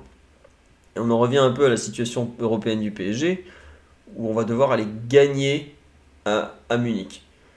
Et ça rejoint un peu ce que je disais, Mathieu, quand tu sais que t'es jamais. Ou c'est Fabien, tu dis ça, je, je m'excuse, je confonds les deux. Où tu sais que t'as Mbappé dans l'équipe, et il y a un petit côté. euh, en fait, euh, nous on a Kylian, quoi. Vous pouvez faire ce que vous voulez, mais nous on a Kylian. Et cet avantage psychologique qu'il donne à une équipe qui a quand même souvent flanché mentalement est quand même quelque chose euh, qui est. When you make decisions for your company, you look for the no brainers. If you have a lot of mailing to do, stamps.com is the ultimate no brainer. Use the stamps.com mobile app to mail everything you need to keep your business running with up to 89% off USPS and UPS. Make the same no brainer decision as over 1 million other businesses with stamps.com. Use code PROGRAM for a special offer. That's stamps.com code PROGRAM. Qui est intangible mais qui est important je trouve parce que il y a un côté euh, un peu comme la, résilience du Real Madrid à Liverpool il y a quelques semaines il y a une semaine où on voit il y a rien qui est dans leur sens pendant un quart d'heure mais ils disent c'est bon c'est long ça va aller tout ça tout ça. Et ben il y a un peu de ça je trouve dans ce que représente aujourd'hui Mbappé pour le PSG pour, ses pour son équipe et pour l'équipe adverse c'est mais peu importe le score Mbappé est là en fait. Et ça on va venir vous manger. Il y a un peu de ça ouais. Vraiment c- le, la dominance, domination pardon, psychologique qu'il a sur un terrain, même sur des touches de balle quelconques, ou même avant même qu'il touche la balle, c'est vraiment quelque chose que j'ai jamais vu, que je pensais jamais voir, et qui aujourd'hui est quand même une arme exceptionnelle. Parce que je sais pas ce que le PSG va donner en Ligue des Champions, personne ne le sait, ce sera ce que ce sera. Mais aujourd'hui, tu as l'impression que quand tu as Mbappé dans l'équipe, tu as une chance, même à la 95e minute, alors qu'il y a eu 3 minutes d'arrêt de jeu, quoi, en gros. Et ça, euh, c'est quand même rien. On dit, c'est vrai qu'on a, on a Kylian, mais il y aura toujours Coman au second poteau. Peut-être, mais je crois qu'aujourd'hui, je préfère quand même avoir Mbappé et un but de retard que Kingsley et un but d'avance. Et ça, c'est quand même pas rien dans une équipe en huitième de finale de Ligue des Champions. Quoi. Donc vraiment, euh, ce qu'il devient est quelque chose d'unique. Honnêtement, je pense qu'on reverra jamais ça au PSG. On me dit sur live la certitude que la foudre va tomber. Mais c'est exactement ça. Sa progression, ce qu'il était déjà, parce qu'il arrive en 2017, comme l'a dit Mathieu, est très très fort. Hein. C'est pas un joueur lambda. Hein quand tu tous les plus gros clubs européens qui sont prêts à mettre les 180 millions sur la table pour l'avoir, c'est que tu un joueur hors norme. Vous regarderez la liste des transferts de plus de 100 millions d'euros qui ont eu lieu dans le football. Combien se sont écroulés face au montant? Je vous le dis tout de suite, c'est le seul qui est rentable. Voilà. vous perdez pas trop de temps à le chercher non plus. C'est le seul qui est rentable, c'est le seul qui est au-dessus même des espérances. Et bah, aujourd'hui, je sais plus où je voulais en venir. En tout cas, voir ce joueur devenir de plus en plus grand, de plus en plus fort, c'est vraiment quelque chose de, très très très très cool à vivre. Et j'espère qu'on pourra le revivre un jour avec un autre, même si je, je ne sais pas, hein, j'en doute, comme je le disais juste avant. Mais en tout cas, c'est vraiment quelque chose qui, me donne confiance en l'avenir du PSG, outre les problèmes tactiques, les problèmes d'effectifs, c'est de se dire, eh ben, au coup d'envoi du match, on a Kylian Mbappé, et rien que ça, ça vaut peut-être un douzième joueur en face ou pas loin. Voilà. Et merci Kylian pour ce sentiment dur à, constater, euh, enfin dur à, avoir, mais franchement très agréable en tout cas. Fabien, je ne sais pas si tu veux rajouter quelque chose sur Mbappé ou si on, va conclure sur ce podcast, puisque Oh, nous avons passé les deux heures réglementaires, tout va bien. Oui, Fabien. Oh bah, ça, va, ça va rejoindre tout ce que vous avez pu dire sur, sur Kylian. Hein. Euh, la détermination de ce jeune, euh, c'est assez exceptionnel. Quoi. C'est alors, il nous l'a montré sur plusieurs saisons, au sein même d'une saison, mais là, sur cette, cette partie de saison, si on remonte même jusqu'au ce que vous avez dit, jusqu'au match du Bayern, ce qu'il amène avec lui lors de son entrée, alors qu'il est un a encore diminué, les propos qu'il peut avoir après match, euh, sa, capacité, on, va dire les termes, à tabasser l'OM et de, et de mettre, d'égaler le record du but euh, seulement en 2023 par rapport à son arrivée et au Vélodrome, incroyable cette trajectoire de joueur, cette volonté qu'il a de, bah, d'aller le plus loin, le plus haut possible. Et, juste ouais, pour revenir sur le match, il y a, souvent des mots qui ont été dits par le staff, ou même par Verratti, je crois, qui disait que voilà, Kian allait amener de la, de la profondeur par rapport au match précédent. Si on regarde le détail de son match, certes, il a amené de la profondeur, ça c'est une de ses qualités fortes, mais ce qu'il réalise dans le match, et comme l'a dit Mathieu ou comme l'a dit Titi, c'est un joueur qui est total sa capacité à interpréter des espaces, à s'associer avec différents joueurs dans des couloirs, euh, ce qu'il peut faire avec Nuno, euh, son jeu en, remise de haut but, les associations qu'il fait en talonnade avec Nuno Mendes, bien plus que de la profondeur. Ça, je vous l'avez dit, mais la passe qu'il trouve euh, pour Messi, c'est exceptionnel. c'est un joueur qui, on dirait, qui vit, qui, il est sur un autre rythme, une autre vélocité que les autres joueurs. Je ne sais pas combien ça fait combien de, fois qu'il arrive à faire à passer la balle là sur un, nombre de matchs restreints entre les joueurs entre les jambes de ses adversaires. Euh, entre Lille et là et l'OM, ce qu'il réalise, c'est tout simplement phénoménal. Euh, pareil, Mathieu le disait, euh, sa qualité de course, son appel croisé où il se fait un peu oublier, euh, euh, enfin son appel courbé pardon, où il se fait un peu oublier de Bailly, aussi sa capacité à, conclure côté droit sur sa frappe croisée sur son premier but, la frappe tout en relâché pied gauche qui va trouver le, une trajectoire compliquée. Enfin c'est un joueur qui est, sur une autre dimension, c'est un joueur total, c'est il n'a pas de limite, il est c'est vraiment le, le, joueur total quoi. Eh bien écoute, d'accord. Je sais pas si Omar en veut compléter, puisque Omar est passé euh, rapidement nous voir. Euh, je sais pas, monsieur, monsieur Omar, si vous voulez dire tout le bien que vous pensez de, monsieur Kylian. Bonsoir. Bonsoir les amis.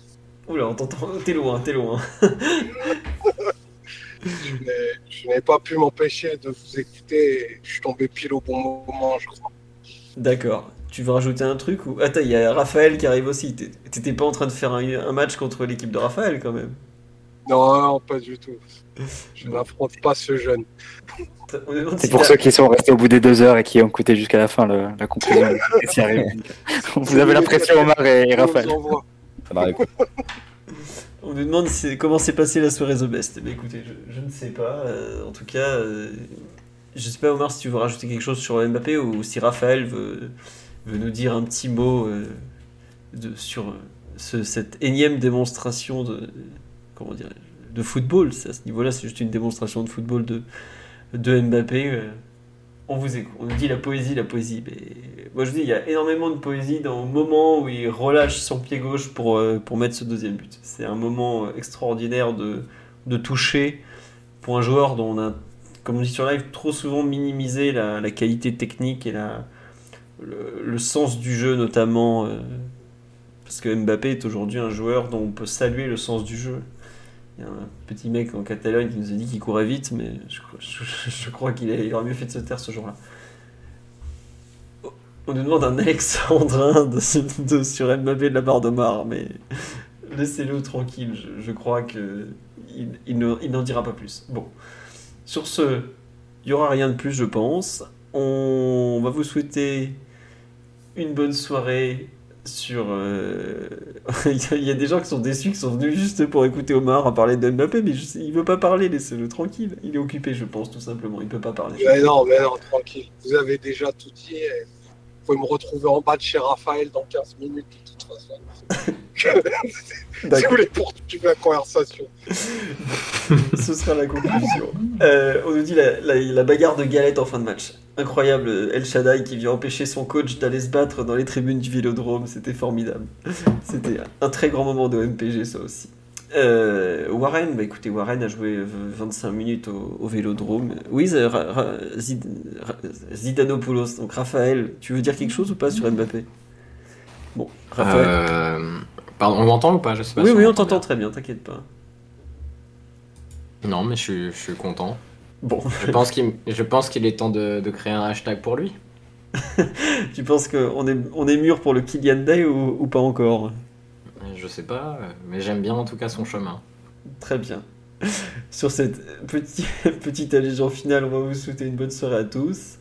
On vous remercie pour votre fidélité. Vous étiez euh, plus de 450 à nous écouter à un moment parler de Mbappé, du PSG, de tout ça, donc c'était vraiment cool. On vous donne rendez-vous lundi prochain. On a un très très gros podcast, le débrief de PSG Nantes. Bon, ça, je sais pas combien de temps ça va durer. On aura la preview de Bayern PSG. On va demander à Sad de revenir nous voir parce qu'il avait été très complet sur le match aller. Le Bayern s'est baladé ce week-end en Bundesliga contre l'Union Berlin, mais c'était attendu. L'Union Berlin avait joué en, Europa League deux jours avant, ils étaient complètement cuits. Donc voilà. Euh, bah, sur le site, il y aura de nouveau, euh, comme toujours, l'actualité. Lucas et Kevin sont en pleine forme en ce moment. Et puis ben, on vous dit donc à lundi prochain. Un grand merci pour votre fidélité. Euh, merci aussi à Fatmat91HD, euh, petit youtubeur à peine connu qui nous fait des subs. Merci à toi Fat, c'est très gentil. Et puis donc, à lundi, bonne soirée à tous, gros bisous. Merci Kylian, merci Paris. Et bonne soirée à tous. Ciao ciao tout le monde. Ciao. Bonsoir tout le monde. Ciao, bisous. Voilà, bisous, c'est très important. Simon aussi vous embrasse.